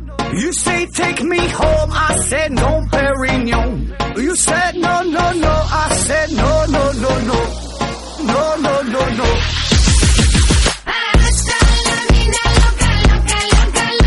Te encanta la Empezamos eh, repasando la jornada en este grupo tercero que abre mañana a las 6 de la tarde, tres encuentros, eh, Villarreal B, Alcoyano, Valencia Mestalla, Lleida Sportiu y Club Deportivo de Seativa, Huracán Valencia. El domingo a las 12, Club Deportivo Atlético Baleares, Reus Deportiu, Centro de Sports El Hospitalet, Real Club Deportivo Español B, Gimnasia de Tarragona, Real Club Deportivo Mallorca B. Y el Chilicitano Club Deportivo Eldense. A las 5, Club de Fútbol Badalona, Unión Esportiva Cornellá y Unión Esportiva San Andreu, Real Zaragoza B. Cierra la jornada a las 6 de la tarde, Hércules, Unión Esportiva Ulot. Te encanta la música, te toca, toca, toca. Hasta la vida loca, loca, loca, loca. Te encanta la música, te toca, toca, toca. Toca, toca, toca. Hasta la vida loca, loca, loca. Empezamos el repaso con el eh, partido que enfrentará al Gimnasti de Tarragona contra el Real Club Deportivo Mallorca. En este caso el filial a las 12 de la mañana el domingo. Para eso está eh, con nosotros, ya lo presentábamos antes, Edu Fontanellas. Edu, vamos con ese partidazo. Sí, como tú has dicho, un gran partido que podremos ver a las 12 de la mañana el domingo en el Nou Stadi. Un partido en que en la ida en San Biblioni acabó con empate a uno. Y dos aspectos a destacar es que el filial rojillo solo ha conseguido una victoria a domicilio esta temporada. Tiene un, cien- un 7% de victorias fuera de casa, mientras el Nastic tiene un curioso dato, ya que de local ha conseguido un 53% de las vic- de victorias y de visitante han conseguido más, un 64% de victorias. O sea que es un partido muy interesante de ver y que los espectadores que les guste la segunda división B em, no se lo pueden perder. Bueno, el Nastic, como tú has dicho, es el líder de esta categoría. Está a punto ya de certificar su playoff. Si gana esta jornada y el Reus no consigue ganar ni el Alcoyano, te aseguraría matemáticamente el acceso a los playoffs de este año. Y para conseguir su liderato tendría que ganarlo tres partidos pa- y tendría que ganar el partido que juega dentro de dos jornadas, que será un auténtico partidazo en el Nou Stadi ante el Huracán de Valencia, que se encuentra a seis puntos de los de Vicente Moreno. Por parte del Mallorca, el Mallorca B está patiendo una situación delicada, ya que, se, ya que ha patido cuatro derrotas seguidas y tienen que puntuar sí o sí, porque el Cornellá está está tan solo un punto, un punto de, los rojillos y pueden, y les pueden avanzar y entrarían en zona de playout. Y también tenemos que tener en cuenta que el Mallorca B en las próximas jornadas tiene partidos muy duros con equipos que se están jugando playoffs como pueden ser al campo del Hospitalet y después em, al campo de, al campo de Hércules. Bueno, pues ahí estaba el repaso del primer partido, en Asti de Tarragona Mallorca B. Y el segundo que vamos a repasar es ese partido entre el Valencia Mestalla y el Lleida, pero antes, José, no sé si tiene las notificaciones del Twitter de DNFM, si no, pues es- nos mandan un saludo, un compañero nuestro aparte. Bueno, parece, parece que no, porque José no nos contesta, nos dice Kertak, ktz arroba Kertak, eh, Kertak Z, gran programa chavales, un abrazo, nuestro compañero recién fichaje, eh, recién fichaje de, de Defiende el Mayotte por nuestro compañero Juan Martínez, eh, compañero de batallas en el Twitter la temporada pasada de ciclismo, así que nada, un abrazo para ti también. Ahora sí, Jordi, vamos contigo. Valencia Mestalla Lleida, eh, estabas el lunes bastante calentito, no sé si sigues caliente, te has enfriado, eh, ¿qué ha pasado? ¿Qué ha pasado? Bueno, pues seguimos, bueno, seguimos, no, sigo en la misma tónica de ver las cosas negras, negras, negras, pero muy que negras, parece carbón todo quemado y a ver si con la ayuda de un poco de viento se va hacia Valencia ese co- cosa tan negativa que está ocurriendo en la ciudad de Lleida. No Jordi, pero una pregunta. Antes de, antes de que continúes, perdona que te corte. ¿Vienes a Valencia a dar el partido a narrarlo directamente desde el Antonio Puchade, me imagino, verdad? ¿Cómo, cómo? De, de Valencia, de Valencia. De Que si vienes a, que si vienes a Valencia a, da- a dar el partido, a narrarlo en directo para todos tus oyentes fieles del Lleida Sportivo. Pues si te quieres que te diga la verdad, es que tenemos un programa con nuestro director, Javi no me deja, me ha dicho que este fin de semana me quede a cuidar de la novia y de la hija. Javi, ¿cómo es eso? Si no, hombre, No, no, manda, no, ¿eh? no, no, no. Eh, es Él que no, no os habéis enterado, no os habéis enterado. O sea, si miráis el... eh, Pero yo te doy unas pautas y tú según lo vayas viendo durante la semana, o sea, tú entras en el Facebook, pones Jordi Young, que es el Facebook de nuestro narrador, y tú ves el tablón, ves el perfil y ves todas esas pasteladas que no las pone él, ¿eh? que se las obligan a poner seguro. ¿Y cómo quieres que lo mande ir a, a Valencia? O sea, Hombre, es imposible, no si no, a- no- me van a llegar aquí, me van a repartir aquí en Galicia. Hombre, yo eh, sé que Jordi tiene un afín muy grande por esta ciudad, por la capital del Turia, y ya apodó en su día al huracán de Valencia como viento de Valencia, que menos que venir a visitarla, ¿no, Jordi? Bueno, a lo mejor para el tercer partido de playoff, si es que alguno de los dos se clasifica, yo ya lo Puede ser, puede ser, puede lo- ser. Lo, tengo muy, muy complicado. Y bueno, un momento, Fernando, ahora seguiremos, pero Te dejo, te dejo. informar a la gente. Vamos a informar a la gente lo que estaba diciendo la semana pasada, bueno, mejor dicho, el lunes. Lesión de Albestiegui, el 4x4 de Lleida, sigue de baja. Y no solo esto, es que ya se pierde hasta el partido de ida de si Lleida se clasifica como tercero, sería el segundo, porque son ocho semanas de baja la que tiene. Pensaba que sería un, un simple golpe, pero al final lo del Bestiegui fue muy raro, se lesionó en el campo, le vendaron, siguió jugando hasta el final del partido y luego a sobre las 11 de la noche, el partido terminó a las 9, sobre las 11 nos informaron que Albestiegui tenía que ser operado. El día siguiente fue operado, eh, me está con el brazo inmovilizado durante 15 a 20 días, más las 8 semanas que necesita para volver a jugar al fútbol. Para mí es una baja importantísima. Se puede catalogar como dirían en la, ciudad de Madrid como cagómetro en Lleida, porque sin Albestiegui habrá que ver cómo juega el Lleida. Para mí, insisto en el más, el Lleida hoy por hoy no promete nada de fútbol, solo es jugadas a balón parado y el gigantón Chamorro a ver si caza alguna. Si juega Lleida por bajo, lo tengo muy complicado porque Chamorro es muy, pero que muy lento. Otro dato a destacar en el Lleida Esportivo, este fin de semana, al partido que vamos, Valencia-Mestalla frente al Lleida Esportivo. Hay que decir una cosa muy buena de Valencia-Mestalla, es un equipo muy peligroso en casa, en fuera deja mucho que desear también. El filial del Valencia eh, es lo que tienen los filiales. Hay que decir también que en el Lleida Esportivo, tras la baja de Albestegui, Ramis, que es el otro pivote, está bastante tocado. Veremos si puede llegar. El partido, recordemos, que será el sábado a las 6 de la tarde y que veremos lo que hace el Lleida, pero de luchar por ser primero a luchar ahora mismo por entrar en playoff, porque el Hércules lo tenían a nueve puntos y ahora lo tienen solamente a un punto por debajo y de tener al Nastic de Tarragona el 1 de marzo a un solo punto tras el Nastic perder en el campo del Alcoyano y el Lleida Sportivo de ganar 2-1 al Elche Licitano, recordemos una vez más, el Lleida, está teniendo muchos problemas para ganar los partidos. Lo vimos el día del Elche Licitano, 2-0, al final 2-1 y pidiendo la hora. 3-0 en un minuto 80 de partido contra el San Andreu. Finalmente 3-2 y pidiendo la, hora. Se ganó como se ganó en Hospitalet. Se y luego lo, lo más fuerte, tres derrotas consecutivas, un equipo que aspira a ganar la liga. Y lo más llamativo, cero goles a favor. No hace falta decir, Javi, que en Lleida la gente está muy, que muy preocupada, aunque muchos lo dicen que es como mala suerte. Yo, siendo realista, ahí no hay mala suerte. Ahí falta algo. Eh, hablando también con Sergio, me lo explicó eh, Imadol Lidaña, ex entrenador del Toledo, que fuera de casa la pifia ya lo ha apreciado en Toledo, la, la pifia en Lleida. No puede ser que solamente se hayan sacado 17 puntos. Jordi, pero es que yo creo que el, el haber palmado contra el Hércules en casa sin duda le, le mató al Lleida, sobre todo psicológicamente, ¿no?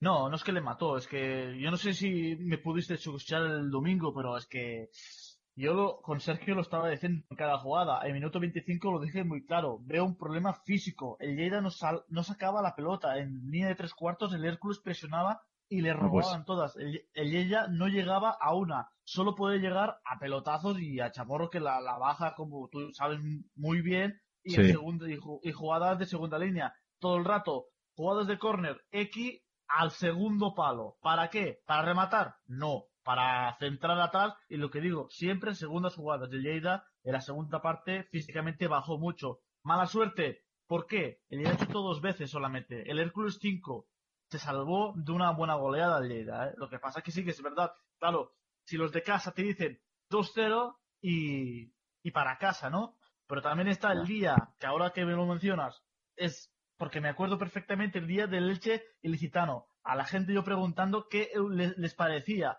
En los de Lleida, injusto, porque es cierto que fue 2-0, podía haber sido 5-0 tranquilamente.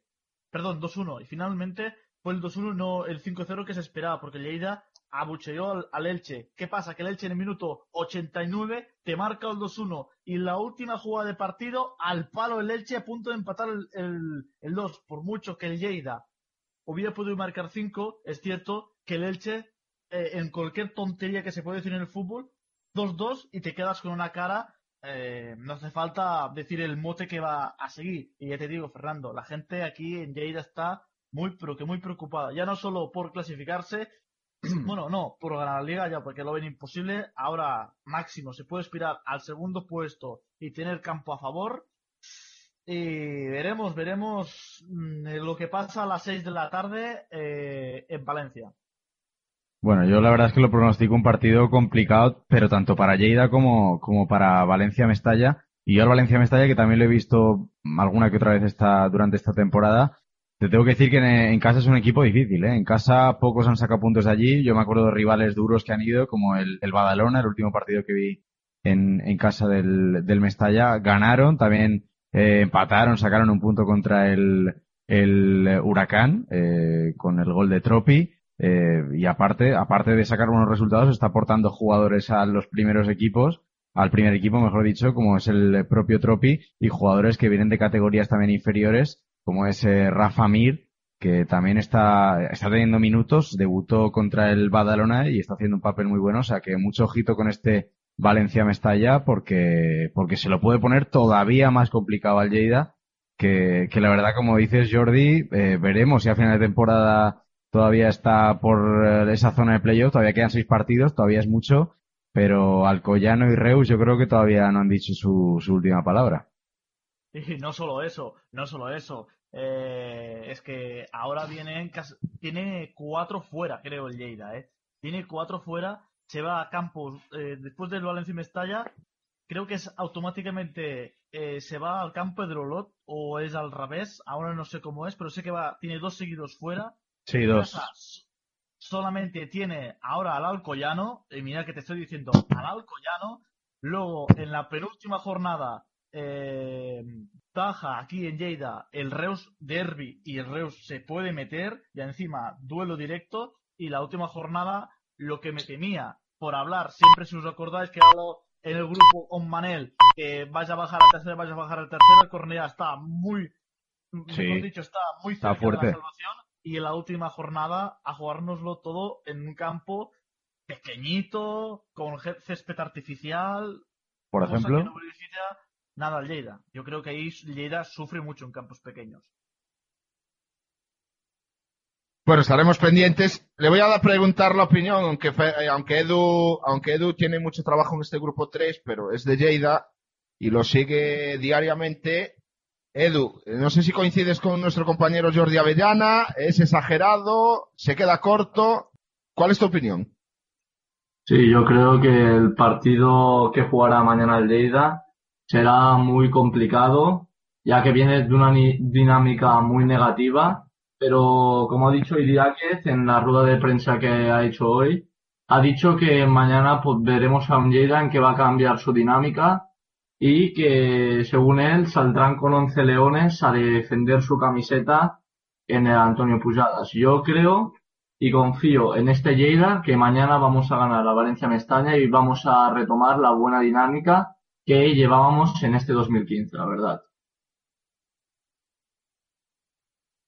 Bueno, ahí estaban, ahí estaban las palabras de Edu. Y bueno, vamos a despedir a Jordi Avellana, que creo que, que se va. Dice que No se queda a escuchar el Huracán Valencia, ¿eh?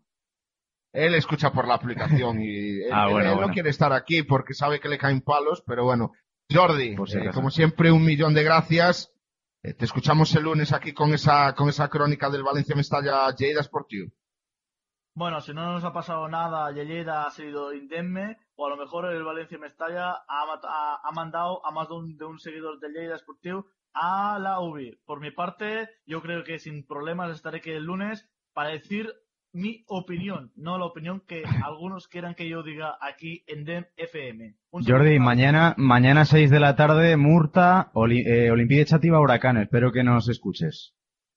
Sí, ahí estaré escuchando y perdiendo mi tiempo. Ahí estaremos. Venga, Fernando, mucha suerte y Un saludo del viento de Valencia.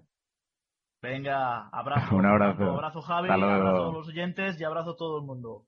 Hasta luego, Un abrazo, Jordi. Chao. O sea, fue franco y sincero diciendo que perdiendo el tiempo. Bueno, pues a- Sí, habrá sí, que, no lo que hacerle caso. No, no pasa nada. Mejor así. Y Jordi, ya sabes, aquí puedes decirlo, que, que tu opinión es libre. O sea, nadie te tapa la boca para que tú di lo que pienses, que para eso estamos. Seguimos, seguimos repasando este grupo tercero y nos vamos al tercer partido de los 10 que vamos a repasar y va a ser ese Centro Sports el Hospitalet, Español B. Volvemos contigo, Edu. Sí, Javi.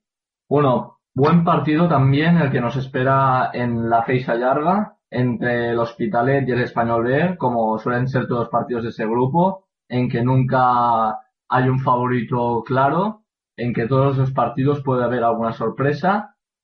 El Hospitalet ocupa la séptima posición en la clasificación, mientras el Español B ocupa la duodécima posición. En la ida, el Español B consiguió vencer por 3-2, pero an- anteriormente en la ida el Español B era otro equipo. Ha cambiado much- eh, muchísimo desde entonces. Ya lo comentaré más tarde el bajón del Español B. Bueno, el Ospi es un equipo muy fiable en su casa. Es, si no me equivoco, el segundo equipo de la categoría que más partidos gana en su casa. Lleva un 60% de victorias en su casa. El primer equipo es el Lleida Sportiu y en la segunda posición la ocupa el Hospitalet. Se hace fuerte en la Feixa Llarga, sin lugar a duda. Y el Español B a, domicilio es un equipo mm, bastante irregular, ¿no? Mm, saca pocos empates, saca también muy pocas victorias y, y saca muchas derrotas en sus visitas a los estadios de este grupo. Bueno, eh, por parte del OSPI decir que gana, eh, tiene que ganar para que no se despierte el sueño de conseguir el playoff, ya que ahora mismo está a seis puntos del, del Reus, que es el, ay, del Re, ay, del, perdón, del Hércules, que es el que marca el playoff y se encuentra a cuatro del Reus y a dos del, del Alcoyano y no tiene duros partidos en lo que va en lo que en los en los próximos bueno perdón en los próximos partidos no tendrá partidos duros ya que solo tiene el partido último de temporada contra el Huracán de Valencia en su estadio. Los próximos partidos son bastante asequibles ya que ganando mañana y los siguientes partidos puede llegar a las últimas jornadas con opciones serias de conseguir algo positivo y repetir playoff por cuarto año consecutivo. Y por parte del Español B, yo de este equipo quería comentar un poco su bajón en que a mí sorprendentemente eh, me ha deprimido mucho, ya que el Español B a principio de temporada para mí y bueno y para la gente que lo hablaba era un equipazo. Yo lo veía con claras opciones hasta de subir.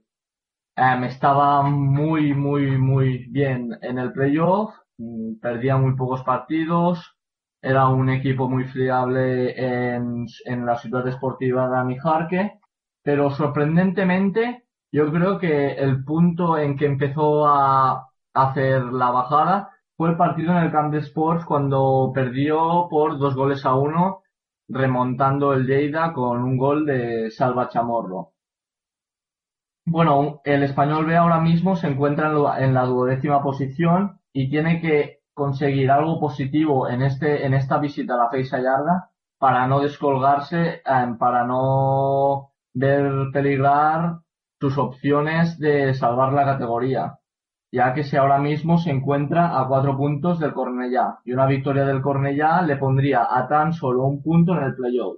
Y también tenemos que tener en cuenta en que tiene equipos como el Hércules y el Alcoyano que como el Hospitalet se jugarán a entrar en playoff, en que son partidos que a priori no tienen que sacar algo muy positivo. O sea que mañana para el Español B puntuar es una obligación. Bueno, bastante claro nos lo ha dejado Edu. Seguimos repasando, vamos para el cuarto partido, el que enfrentará en el 10 y borra al Elche Licitano y al Club Deportivo Eldense. Nos lo cuenta nuestro compañero Vicente Roca. Se le acaban los cartuchos a Elche Licitano y Club Deportivo Eldense para seguir siendo equipos de la Segunda División B el año que viene. A ambos les separan tan solo tres puntos y se encuentran a 8 y 5 puntos del playoff de salvación respectivamente. El conjunto de Vicente Mir, pese a que quizá demasiado tarde, al fin ha conseguido despertar de su letargo y tras cosechar 8 de los últimos 12 puntos posibles encadenando cuatro partidos seguidos sin conocer la derrota, los ilicitanos han abandonado ya la última posición en detrimento del San Andrés y a falta de tan solo seis jornadas ven la salvación como una utopía sí, pero cada vez con mayores esperanzas. Al filial franjiverde solo le queda ir partido a partido e intentar sacar el máximo número de puntos posibles y por ello pasará a ganar en la mañana de domingo al Club Deportivo Eldense. Por su parte, los de Rubén Alves ocupan ahora mismo la última plaza del descenso con 33 puntos. Su intención es cortar la racha de tres derrotas seguidas con una victoria que daría una moral tremenda en esta recta final.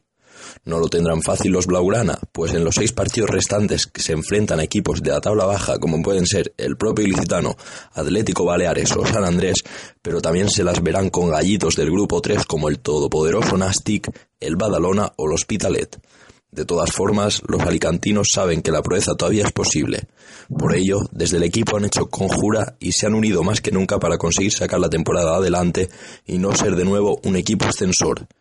Está previsto que el domingo acuda una buena cantidad de aficionados eldenses al 10 y borra gracias a la cercanía entre ambas localidades y las entradas a un precio asequible que todavía se pueden comprar en las oficinas del club.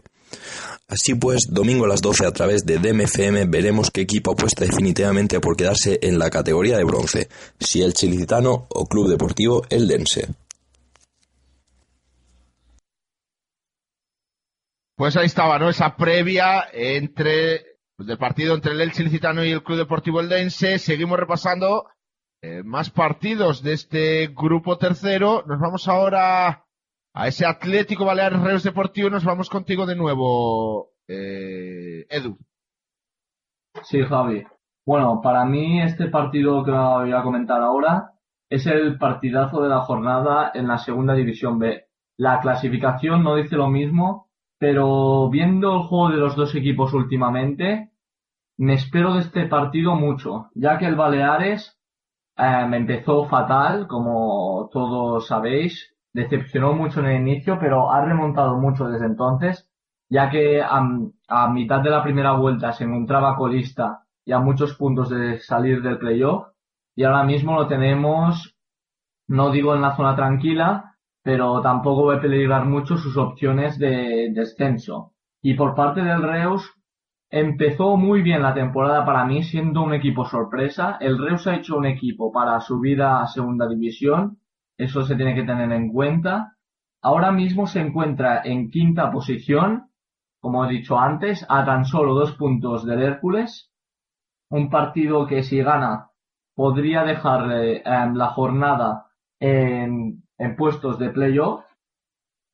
Y por lo tanto, un partidazo en que vamos a poder ver en Son Malferit eh, el domingo a las 12 horas. Y para los espectadores que nos están oyendo del Athletic Balears y del Reus y a las personas que los gusten la segunda división B, lo podréis ver en eh, IB3, el canal de, de Baleares. Y también lo podréis, y bueno, em, y el Baleares es un equipo, pues, que en casa al principio no, no estaba jugando lo que estaba desarrollando la temporada pasada, pero ha mejorado mucho respectivamente. Un ejemplo claro que podemos ver es la victoria última ante el Lleida en su casa. También es decir que el Lleida no está pasando sus mejores momentos y el Baleares ganó el partido por una jugada aislada.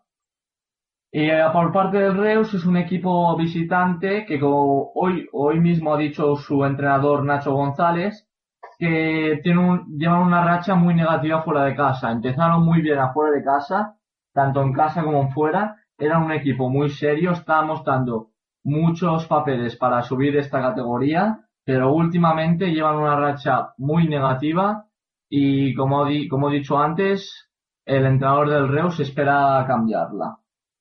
Por parte del Reus tenemos que, como he dicho antes, tiene que ganar sí o sí, digamos, para poder optar al playoff. Ya que tiene al Lleida, que es el tercero, a tan solo tres puntos, que el Lleida antes lo veía a nueve puntos y en cuatro jornadas se le ha puesto a tiro. Y al Hércules, que tan solo tiene dos puntos, que un empate o un pinchazo del Hércules podría acabar la jornada en posiciones de playoff. Y por parte del Athletic Baleares, digamos que también está obligado a ganar, porque si no quiere sufrir, tiene que sacar sus, eh, los tres puntos de su estadio. No se les pueden escapar, ya que está a tres puntos del playout. Y viendo cómo está el Cornellá, el Athletic Baleares tendría que pensar que el Cornellá va a ganar y que ellos tienen que ganar para, para que los fantasmas del descenso no empiecen a aparecer por Baleares. Bueno, y esto es todo sobre el partidazo. Pues ahí estaba definida esa previa del Atlético Baleares eh, Reus Deportivo. Repasamos, eh, seguimos en este grupo tercero y nos vamos con nuestro compañero Manuel Blanco para repasar ese partido entre el Club de Fútbol Badalona y la Unión Esportiva Cornilla. Buenas tardes, compañeros y oyentes de DMFM. Pues el Correña visita el domingo a las 5 de la tarde el campo de- del Badalona, un Badalona octavo clasificado, pero en mala racha de resultados, solo ha conseguido 4 puntos de los últimos 15 posibles, está en, tierra de nadie ya con su objetivo de salvación cumplido, sin poder acceder ya casi a los puestos de los playoffs de ascenso. Por su parte, el Cornellá lleva 11 puntos de los últimos 15 posibles. Buena racha al conjunto catalán que va a, a luchar otra vez por salir de los puestos de descenso directo en los que no se encuentra ahora, porque hay que recordar que con la racha que lleva de resultados, el Cornellá está en puestos de playoff por no bajar. Una gran racha en esta segunda vuelta. Veremos hasta dónde puede llegar el, equipo verde en el partido que, bajo, que se jugará el domingo a las 5 de la tarde en Badalona. Un saludo, compañeros. Un saludo, Manel. Seguimos repasando el séptimo partido. Este partido va a ser el que se juega a las 5 de la tarde el domingo. Unión Esportiva San Andreu, Real Zaragoza B. Sí, Javi, como has dicho tú, el domingo 5 de la tarde se vivirá seguramente un partido que puede ser dramático para ambos equipos en el Narcís Sala, ya que ambos equipos ocupan posiciones de descenso directo y que, en mi opinión, que yo creo que estos equipos tienen un pie y miedo, un pie y medio, perdón, a la tercera vi- división. El San Andreu ocupa la última plaza, mientras que el Zaragoza B, con dos puntos más, ocupa la decimoctava. El San Andreu se encuentra a siete puntos y el Zaragoza se encuentra a nueve puntos. De por lo menos ir al playoff. El San Andreu es un equipo que, como mí, junto al Español B, ahí junto al Español B, empezó muy bien. Parecía un equipo que esta temporada, como había pasado en temporadas anteriores, no iba a sufrir como lo había hecho antes, pero como, como he dicho antes, se complicó mucho la vida en la segunda vuelta y empezó a perder, a perder y a perder, hasta que ahora mismo se encuentra en, el, en la última plaza a nueve puntos de por lo menos ir al playoff de descenso. Y también un aspecto a destacar de su mala racha sería que llevan dos puntos de los últimos 21. Un auténtico desastre para, para el San Andreu. Y por parte del Zaragoza B, bueno, el Zaragoza B también no lleva una buena dinámica en lo que va de temporada. Viene de una derrota dolorosa en casa ante el líder por cero goles a tres, en que el Nastic tuvo mucha pegada en ese, tuvo mucha pegada en ese partido y el Zaragoza no la tuvo y llevan toda la temporada sin levantar cabeza. Llevan, se, se han pasado casi toda la temporada en puestos de descenso y lo más seguro, como he dicho antes, es que la van a acabar así. Y esto es todo. Efectivamente, ahí estaba. eh, ahora seguimos, ¿no? Con el octavo partido, ya quedan poquitos de este grupo tercero. Nos vamos con nuestro compañero Fernando Ortega, que estará en el día de mañana en el Estadio La Murta para contarnos ese Club Deportivo Olímpico de Seativa Huracán Valencia. Fernando, desde aquí darle también saludos a tu comentarista, eh, Jorge Guzmán. Os escucharemos mañana ahí donde suele estar nuestro compañero Alexis Robledillo. Pues mañana estaréis vosotros dos, así que ¿cómo llega el Olympique y cómo llega el Huracán Valencia? Pues Javi, la verdad es que estaba, buenas tardes de nuevo, antes que nada estaba recuperando ahora datos, quería darte un dato preciso y que de hecho voy a publicar ahora en, Twitter. Y todavía lo tengo que corroborar, pero en la rueda de prensa tras el partido que finalizó con el 4-0 del Huracán frente al Villarreal, eh, Tony Selirat decía que era el equipo máximo goleador de, de lo que llevamos de segunda vuelta.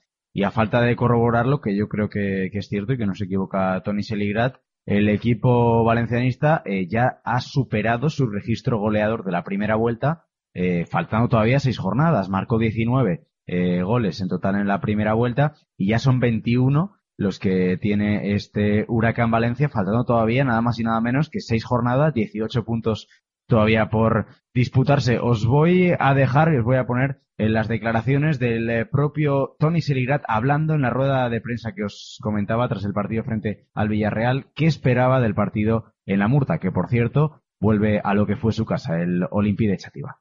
fiestas y la semana que viene nos vamos a un equipo que la segunda vuelta tiene números de playoff, nos vamos a su campo donde es muy difícil ganar, es a la Murta, y otro partido dificilísimo, ya te digo, en seis partidos te puedes alejar tanto como te has acercado en estos seis.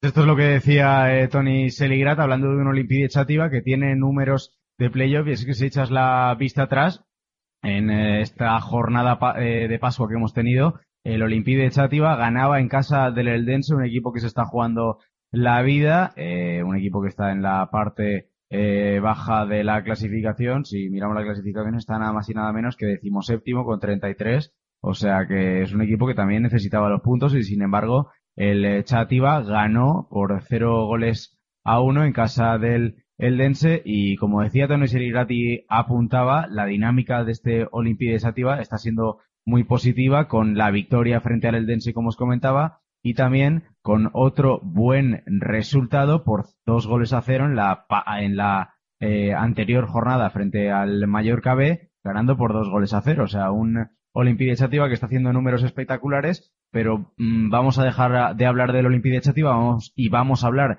del eh, verdadero equipo que está haciéndose de notar en esta segunda vuelta y lo confirma el dato que te apuntaba, máximo goleador de esta segunda vuelta, Huracán Valencia con 21 tantos que tras la pasada jornada ganar por cuatro goles a cero, eh, apabullando y sorprendiendo al público del San Gregorio, está pendiente de esta jornada hacer lo propio, hacer lo mismo, pero en este caso fuera de casa. Y para ello, como no, ya sabes Javi y ya sabéis eh, compañeros y oyentes que el, eh, tanto directiva como propios jugadores, cuando se acerca a final de temporada, y no es la primera vez, ya en otras temporadas ha sucedido, se vuelcan completamente con la causa y en esta ocasión no ha sido para menos y es que eh, la plantilla de Huracán Valencia, como lo escucháis, ha decidido que para el partido que se va a disputar mañana a partir de las seis en Chátiva, eh, ellos financiaban el viaje, mejor dicho, ellos financiaban la entrada y así solamente los eh, aficionados de Huracán que querían acudir a la Murta,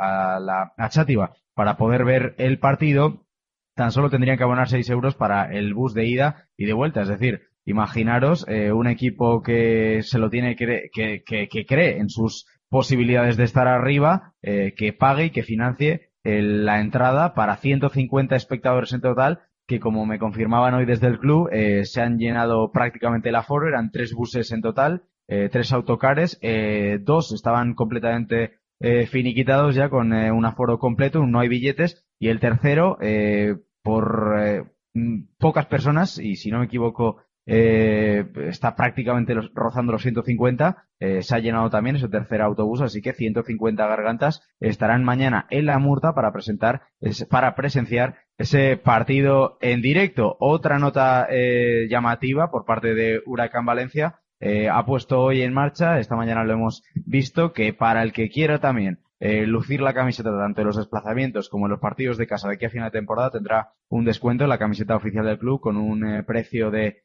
20 euros, así que eh, como ves Javi, en lo no deportivo, en lo, en lo de los despachos y en lo de que se ocupan más eh, los eh, departamentos de marketing y directiva y demás, también se está volcando mucho eh, Huracán Valencia intentando alcanzar ese objetivo que no es otro que darle caza al Nastic y primeramente conseguir el playoff. Para, para eso lo hará mañana a partir de las 6, como he dicho, en eh, Chátiva, con las bajas habituales, con los dos laterales derechos que no podrán estar presentes en el partido, pero con un once que me voy a arriesgar a decirlo porque me imagino que no habrá eh, ninguna duda. En portería Paco, lateral derecho para Gomis, eh, pareja centrales ruso y amarilla inamovibles, lateral izquierdo para Peris, centro del campo con San Julián y Fali, en la derecha estará Aridai, en la, mejor dicho, en la derecha estará eh, Agudo, en la izquierda estará Aridai, en el enganche estará Jesús Rubio y arriba eh, me imagino que Tarik Especie.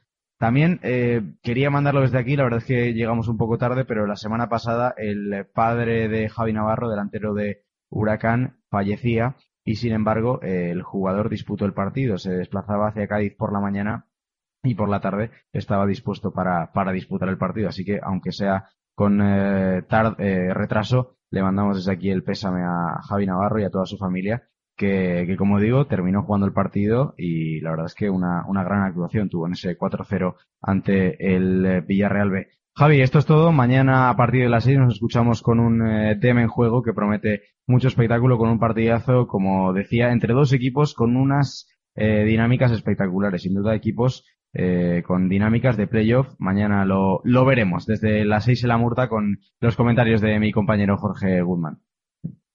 Pues muchas gracias, Fernando. Mañana, eso, como decías, a las seis, compartes carrusel con nuestro compañero David Hernández, así que los partidazos, uno de segunda B y otro de tercera, para vivir la tarde del sábado.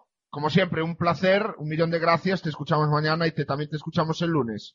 Javi, un abrazo muy fuerte. Gracias a ti por el pedazo curro que te marcas todos los lunes y los viernes, que es mucho, es muy de agradecer y seguro que todos los aficionados, tanto de Huracán como del Grupo 3, como de todos los grupos, te lo agradecen de, de verdad. Un abrazo, Javi, chao. Un abrazo, Fernando. Nosotros seguimos para cerrar este grupo tercero con los últimos dos partidos. El primero, Edu, que vamos a repasar, es ese Villarreal B, Club Deportivo Alcoyano. Sí, Javi. Bueno, el partido se disputará el, dom- el sábado, perdón, a las 6 de la tarde en la ciudad deportiva del Villarreal. Un partido en el que los dos equipos querrán em, luchar por sus respectivos objetivos, que son bien diferentes. El Villarreal B es un equipo pues bastante irregular durante lo que va de temporada. Eh, es capaz de lo mejor y de lo peor. Nunca puedes decir si puede ganar o puede perder, ya que es un equipo que es muy irregular.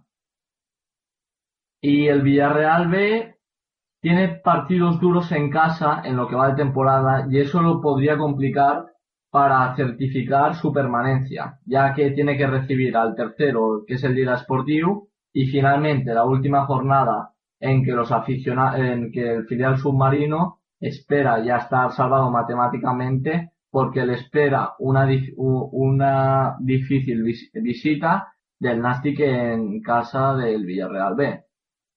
Si gana, estaría ya, como he dicho antes, a punto, a punto de certificar su permanencia. Pero si empieza a confiarse, que al final de temporada no tenga un buen susto y acaben jugando los play-out de permanencia. Mientras que el, el Alcoyano, como he dicho antes, tiene un objetivo muy disti- distinto. Tiene que ganar, tiene que ganar para soñar con el playoff, ya que se encuentra, ya que se encuentra con 49 puntos a 4 puntos del Hércules, que lleva 53. Y se encuentra también a 6 puntos del Lleida. La afición del Alcoyano, como he visto estos días por las redes sociales, están convencidos que si de los 18 puntos que quedan consiguen 14 o 15, mm, casi matemáticamente podríamos decir que el Alcoyano conseguirá clasificarse por el playoff. También otras curiosidades que hemos podido ver es como pilares de su equipo, como Carlos Martínez, ha publicado en las redes sociales que en el vestuario hay un ambiente espectacular y que se confía plenamente en que el equipo de Alicante conseguirá con, em, el playoff. Para lograrlo también tendrá que ir a dos desplazamientos muy duros que le quedan al, al Alcoyano. Le quedan el partido de mañana en la Ciudad Deportiva del Villarreal contra el Villarreal B y después le quedan la semana que viene que vuelve a jugar a domicilio en un campo complicadísimo, eh, el campo más complicado en lo que va de segunda B por lo que dicen los resultados, pero el equipo no está pasando por un gran momento en que es el Liga Sportivo. Y después la penúltima jornada de liga tendrá que visitar a un equipo que como él estará jugándose sus opciones de jugar el playoff, que es el Reus, en el, la, en el, la ciudad deportiva del Reus. Y esto es todo sobre el partido de mañana. Bueno, ya cerramos contigo también este grupo tercero, David, eh, Edu, perdón, con ese partido que enfrentará y cerrará la jornada eh, ese Hércules Club de Fútbol Unión Esportivo Olot. Sí, Javi. Bueno, tremendo partido que tenemos el domingo a las 6 de la tarde en el Estadio Rico Pérez. Un, para mí, un gran partido para los espectadores en que el, en, el- en que el Olot a es un equipo que personalmente me gusta mucho. Es un equipo muy atrevido en que siempre es un equipo, diríamos que como sería el Rayo de primera y que te puede sorprender en cualquier campo, como lo ha podido sorprender en dos partidos co- contra equipos grandes, eh, grandes, como viene a ser el Lleida Sportiu, en que ganó sorprendentemente 0-2, y un ejemplo muy claro lo podemos tener también la jornada pasada, ahí hace dos jornadas, perdón, en el, en el Pomar, en el campo del Badalona, que venía de ganar 0-2 al campo del Lleida, venían con una motivación e impresionante y lo vencieron y lo golearon, más bien dicho, por 0 goles a 4. Un partidazo que se marcó el Olot. Eh, el Olot, si gana, también como el Villarreal B, em, se acercará más a la permanencia y ya la podría certificar. Y por parte del Hércules eh, está con una motivación impresionante después de ganar la semana que viene in extremis en el Camp de Sports con un gol en propia de Molo y que antes no confiaban mucho en, cons- en conseguir el playoff ya que no estaban haciendo unos buenos partidos pero después del partido del domingo pasado podemos ver una cara podemos ver un juego bien distinto del, del Hércules, ya que ese partido, si lo llegan a perder, prácticamente no tendrían ni moral para, para conseguir el playoff. Bueno, pues ahí estaba, ¿no? Esa, esa última previa de este grupo tercero. Y nos, con esto cerramos, ¿no? Cerramos este grupo 3. Cuando son las 9 de la noche, le estamos robando un poco de tiempo a nuestros compañeros de Punto Muerto, pero despedimos a nuestros compañeros, tanto a Pablo, a Pablo Prados como a Edu Fontanellas. Edu, Pablo, placer como siempre. Gracias. Hasta el lunes. Gracias a ti, Javi. Y si ya has dicho que nos vemos el lunes. Hasta, hasta la próxima. Sí, Javi, como ha dicho Pablo, el placer es nuestro para participar en este pedazo de programa y volveremos el lunes con las crónicas de los partidazos del grupo 3 y grupo 2 para Pablo. Hasta el lunes. Hasta lunes, chicos. Y ahora sí, entramos ya rápidamente en el último grupo, el grupo 4.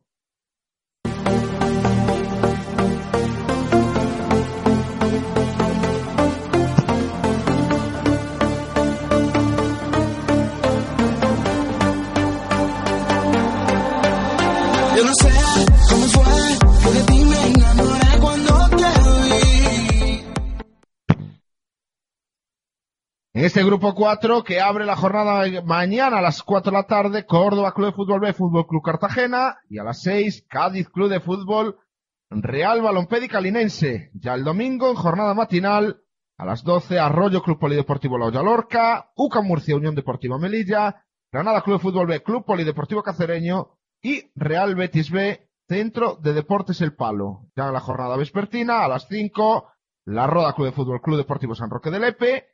A las 6, dos partidos, Real Jaén, Club de Fútbol, Unión Deportiva Almería B. Y Club de Fútbol Villanovense, Lucena Club de Fútbol cierra la jornada a las 7 de la tarde. Marbella Fútbol Club, Sevilla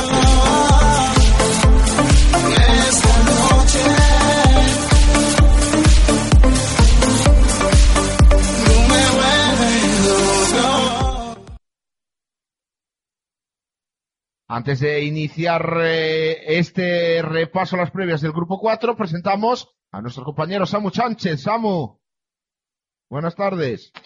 Muy buenas, Javi. Muy buenas a todos los compañeros. En un ratito estamos para comentar ese partido entre el Villanovense y el Lucena.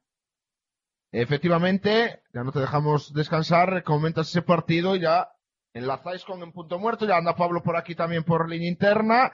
Y de aquí también decirte, Samu, pedirte disculpas por lo del Betis B, porque se me ha, se me ha olvidado. Nada, nada, no me había, pedido, me había pedido acreditación para el Betis B y se me fue por completo, me acordé antes, no sé por qué, o sea que... Bueno, No empezamos. preocupes. Dejémonos de, de rollos. Me disculpo ante ti eh, en directo para que todo el mundo me escuche. Pero empezamos ya rápidamente con, para no robaros más tiempo a vosotros, Arroyo Club Polideportivo La Olla Lorca. Juan Carlos, domingo a las 12 de la mañana. Efectivamente, muy, buenas tardes otra vez. Efectivamente, como tú decías, Javi, domingo a las 12 de la mañana en el Municipal Arroyo de la Luz, eh, partido donde el Arroyo quiere seguir con su buena racha de este domingo ante la Olla Lorca y, de paso, pues bueno, sacar una espina que tiene clavada del partido de la primera vuelta donde la Olla endosó un 6 a 1 al Arroyo. Eh, por parte del Arroyo, su entrenador Pato ha cambiado mucho desde entonces y bueno, de ahí los resultados que tiene últimamente en los cuales pues casi no encaja goles. Eh, por parte de, del equipo del, del Arroyo tiene varias bajas como son la de Alcalá y Na, que están apurando en su recuperación, no sabemos si llegará o no. Y bueno, por lesión, eso, estos sí que son definitivos, será Iván Moya y Coco los que no podrán eh, estar en el partido. Eh, por, por su parte, el equipo de la Olla Lorca, que llega con la baja de su máximo goleador con cinco tantos, que cumple el ciclo de amonestaciones. Eh, los lorquinos se encuentran en el mejor momento de la temporada, ya que han conseguido 20 de los últimos 30 puntos. De estos últimos cinco partidos han logrado la victoria en cuatro de ellos y empataron la semana pasada contra el Lucas Murcia, el segundo clasificado.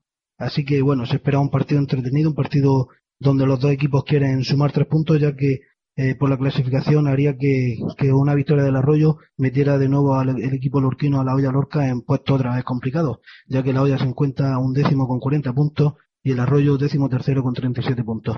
Partido que bueno, que se podrá ver por la por la televisión de Extremadura, por el canal de Extremadura y también por la región, por la cadena de la región murciana. Así que esperamos que sea un buen encuentro y partido ya, como decíamos, domingo a las 12 de la noche desde, a las 12 del mediodía, perdón, desde el municipal Arroyo de la Luz.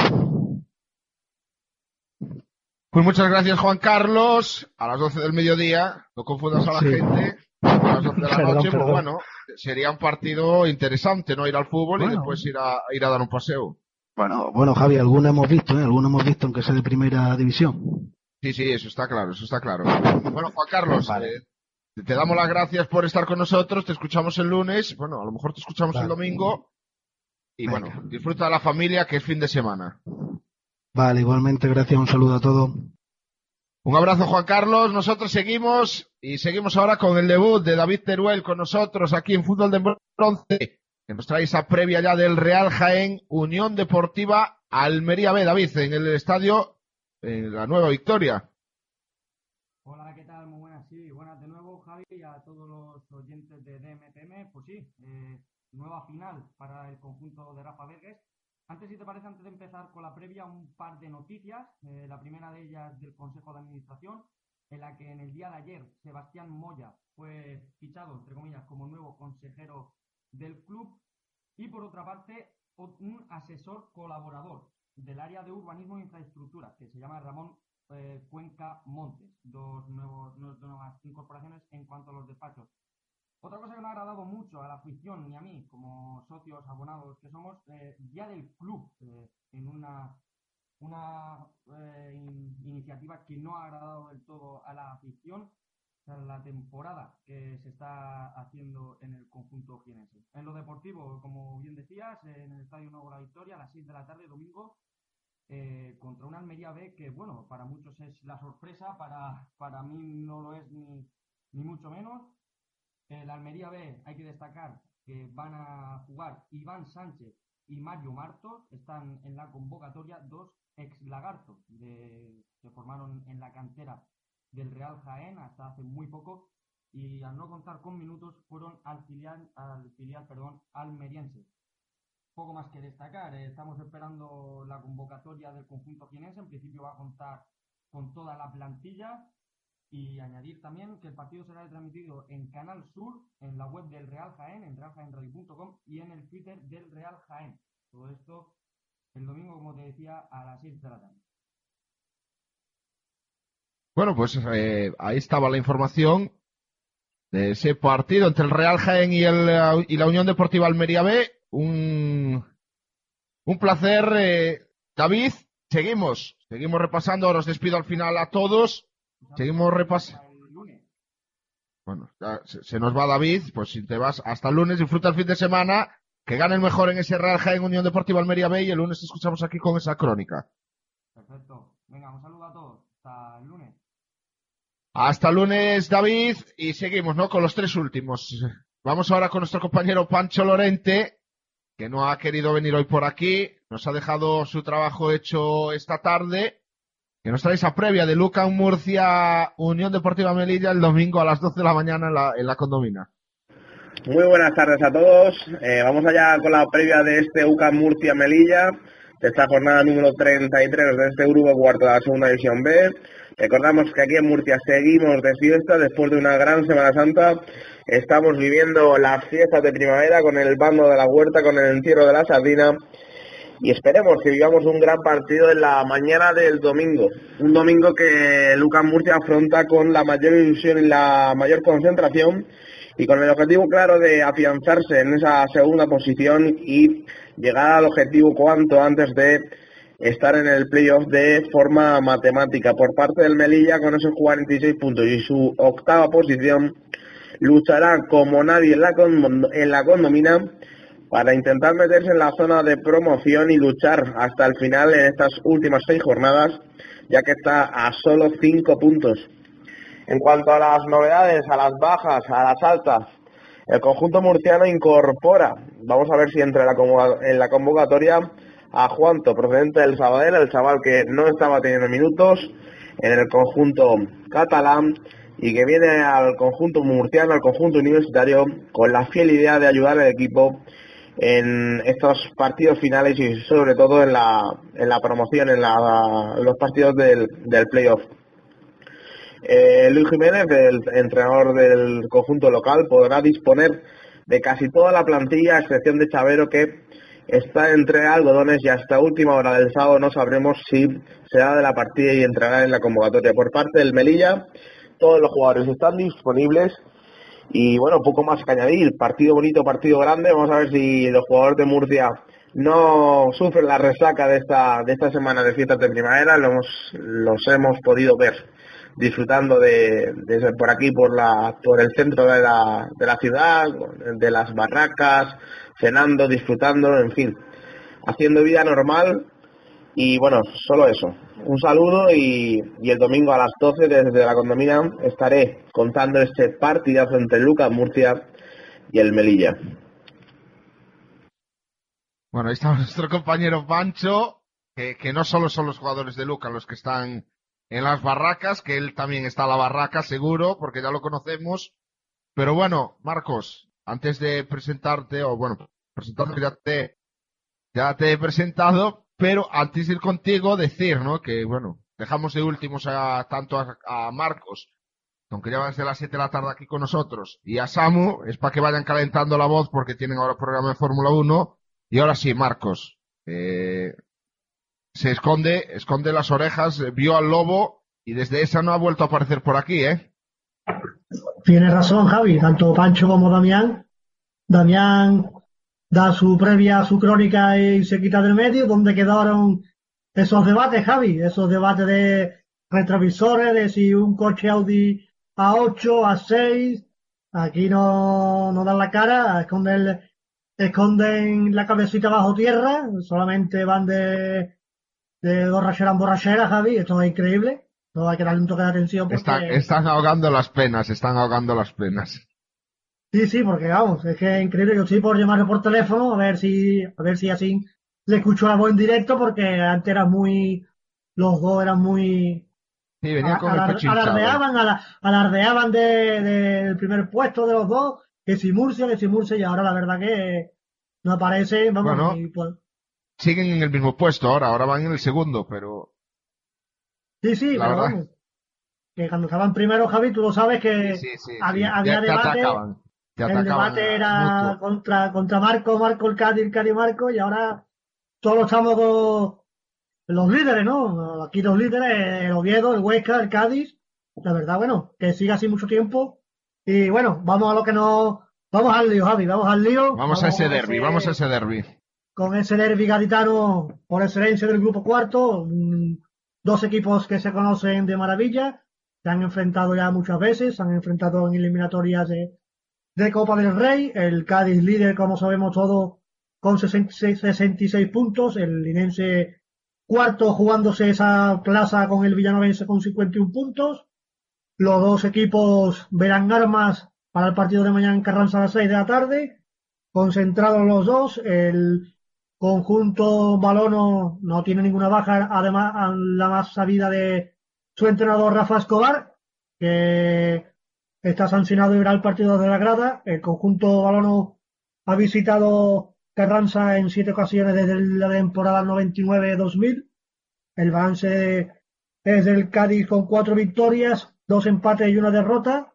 Se van a enfrentar los, los goleadores del, grupo cuarto, 17 lleva Jonas, 16 lleva, lleva Copi, un, Almeri, un, perdón, que es de los equipos con más, con más goles a favor, 51, es el segundo detrás del Cádiz, lleva 51 goles a favor en 32 jornadas con un promedio de un gol con 52 por partido, así que un dato que, que resalta la buena campaña que está haciendo el conjunto de la Balona por parte del Cádiz, el Cádiz que tiene la única baja de Juan Villar, el, está lesionado por dos semanas, creemos que esta es la, la última, me voy a aventurar con un 11 por parte del Cádiz a Olesi, Andrés, Servando, Josete, Oscar en línea defensiva, Espinosa, Mantecón o Navarrete, yo me decanto por Mantecón, doble pivote, por una banda Quique Márquez, por la otra banda Hugo Omigue, y adelante la dupla, la dupla Jona y Airán, por parte del conjunto linense, Lolo Soler en la portería, Manu Polaco Olmo, Fal, Ismael Chico, Chimo Fornero, Oscar, Oscar Martín, Copi, Canario y Juanpe. El partido lo arbitrará un, colegiado de Cataluña, de la tierra de nuestro amigo Jordi. Es Oscar Saulera Torrent, auxiliado en la banda por Sergi López Freixa y Rubén Mansera Antón. La- el partido de ida jugado allí en el Municipal de la Línea ganó el balón Prédica Lirense 2-1 con goles de Carlos Guerra y José Ramón de penalti y el gol del Cádiz por Quique Márquez. Eh, también hay que verlo para el para el que tenerlo en cuenta para el gol average, aunque la verdad que no creo que, que empaten el Cádiz con el Lin- con Linense. El Cádiz ha prácticamente asegurado el playoff, le hace falta por un punto, depende de lo que haga el Villanovense, está matemáticamente clasificado. Y esto es todo, Javi. Por otro lado, te comento lo que se ha formado en Cádiz, el nuevo, no solo en Cádiz, sino creo que en toda España, con las esas palabras de Rafael Van der Vaart, que quiere acabar la carrera en el Cádiz Club de Fútbol porque se lo prometió su abuelo. Se ha montado un revuelo importante. La gente de Cádiz, como ha de ser menos ya con camisetas de Van der Vaart con el 10. Y recuerdo que esto puede darse dentro de tres o incluso cuatro años, así que se ha montado una buena aquí en Cádiz. Está todo el mundo, todo el mundo como loco por esas palabras del, del jugador holandés chiclanero del, del conjunto de alemán. Y así que, bueno, Javi, el partido mañana a las 6 de la tarde y le contaremos lo que pase, como siempre, el lunes a las 7 en DEN FM, en nuestro programa favorito. Así que un abrazo, Javi. Me alegro escucharte.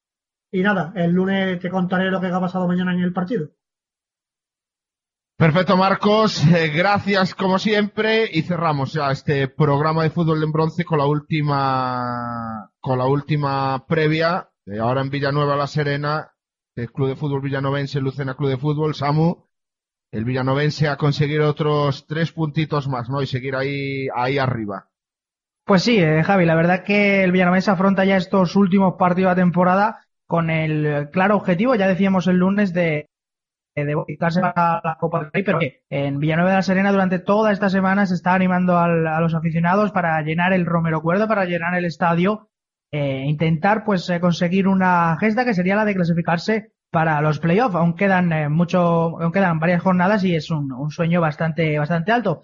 Partido importante frente al Lucena, un equipo que, que está en el penúltimo puesto de la clasificación con 35 puntos y que evidentemente necesita la, la victoria como el comer. Y el Villanovense, como digo, con 48 a la balona, pues oye, también buscará seguir eh, esta buena racha de buscar eh, una nueva victoria que, bueno, pues le permita estar en esos, en esos puestos, en esos puestos eh, altos. Al Villanovense que en estas últimas eh, seis jornadas eh, le quedan de esos seis partidos, cuatro son en el Remero Cuerda, donde se muestra bastante, eh, bastante, pues intratable, digamos, eh, bastante fuerte, y partidos contra, teóricamente, rivales eh, que están eh, atravesando una, una situación complicada. Cartagena, Córdoba, también tiene que visitar todavía el Carranza y terminará la temporada también en Romero Cuerda frente al Betis, frente al Betis B. Entonces, los hombres de Julio Cobos eh, están prácticamente, están completamente eh, concienciados de cuáles son los, los objetivos. Hay que ir partido a partido hasta la jornada 38. Hay que decir que ya lo contábamos el otro día, Javi, que el villanovense pierde a Anso por lo que queda de temporada. Tiene un afectado un ligamento y estará de baja durante tres cuartos que puede estar para el inicio de la, de la pretemporada. Así pues, el próximo domingo a partir de las 6 de la tarde en el Romero Cuerda, partido entre el Villanovense y el Lucena con eh, objetivos muy distintos entre ambos equipos. Javi. Bueno, pues muchas gracias como siempre, Samu. Nos escucharemos el lunes con esa, con esa crónica del eh, Villanovense Lucena. Bueno, nosotros ya llegamos a... es- No sé qué decía, pero bueno, ahí se ha entrecortado. Nosotros eh, ponemos punto y final a este programa en el día de hoy. Pido disculpas a Pablo por robarle estos 20 minutos. Pero bueno, nos vamos despidiendo. Eh, en primer lugar, eh, Marcos. Marcos, como, como siempre, un millón de gracias. Increíble trabajo. Nos escuchamos el lunes y bueno, te escucharemos ahora en Punto Muerto. Ahora Javi, un placer como siempre estar aquí. Gracias a ti por hacer el trabajo que hace, como bien dijo Fernando. Y aquí estamos para lo que deseas. Muchas gracias. Escucha- eh, despedimos ahora a Samuel Sánchez Samu. Eh, un placer como siempre también. Te escuchamos ahora en, en Punto Muerto. Un placer, Javi, un placer, compañeros. Y ahora, ahora seguimos eh, hablando de Fórmula 1. También despedimos a Pablo Sánchez. Pablo, te pido mis disculpas. También se las pido a Marcos y a Samu. Gracias por estar hoy con nosotros. Te escuchamos este fin de semana en el Carlos Tartiere también. Así es, eh, ningún problema. Esto es radio, unas veces por ti, otras veces por mí. Y nada, continuamos aquí en DMFM, así que te dejo despedir el trabajo. El programa, perdón. Perfecto. Y en último lugar, les voy a despedir a nuestro compañero y hombre Twitter en el día de hoy. Gran trabajo, José, como siempre también. Trabajo, gran trabajo de todos, ¿no? Pero bueno, el de José, como sé lo que es estar al frente del Twitter, se lo quiero agradecer eh, de corazón. Y también te escuchamos el lunes y bueno, que gane, ese, que gane mejor en ese Huesca Las Palmas Atlético. Ha sido un placer, Javi, un placer estar con todos vosotros. Un placer que nos hayáis escuchado y nada, hombre, cuando, cuando sea ya, ya me lo agradecerás. Y bueno, el lunes aquí estaremos. Bueno, pues eh, nos despedimos, les dejamos ahora con En Punto Muerto, programa de Fórmula 1 bajo la dirección de Pablo Sánchez y, los, y bueno, y el grupo de trabajo formado por Marcos Enríquez y Samuel Sánchez. Nosotros eh, volvemos el eh, próximo el próximo lunes, pero este fin de semana recuerden que hay carrusel mañana a las 6 de la tarde, Huracán Olvídese a Tribu Huracán Valencia y el domingo un sinfín de partidos. Se despide un servidor que nosotros, que Javier Sebane, que pasen un feliz fin de semana. Les dejo con En Punto Muerto. Si son cosas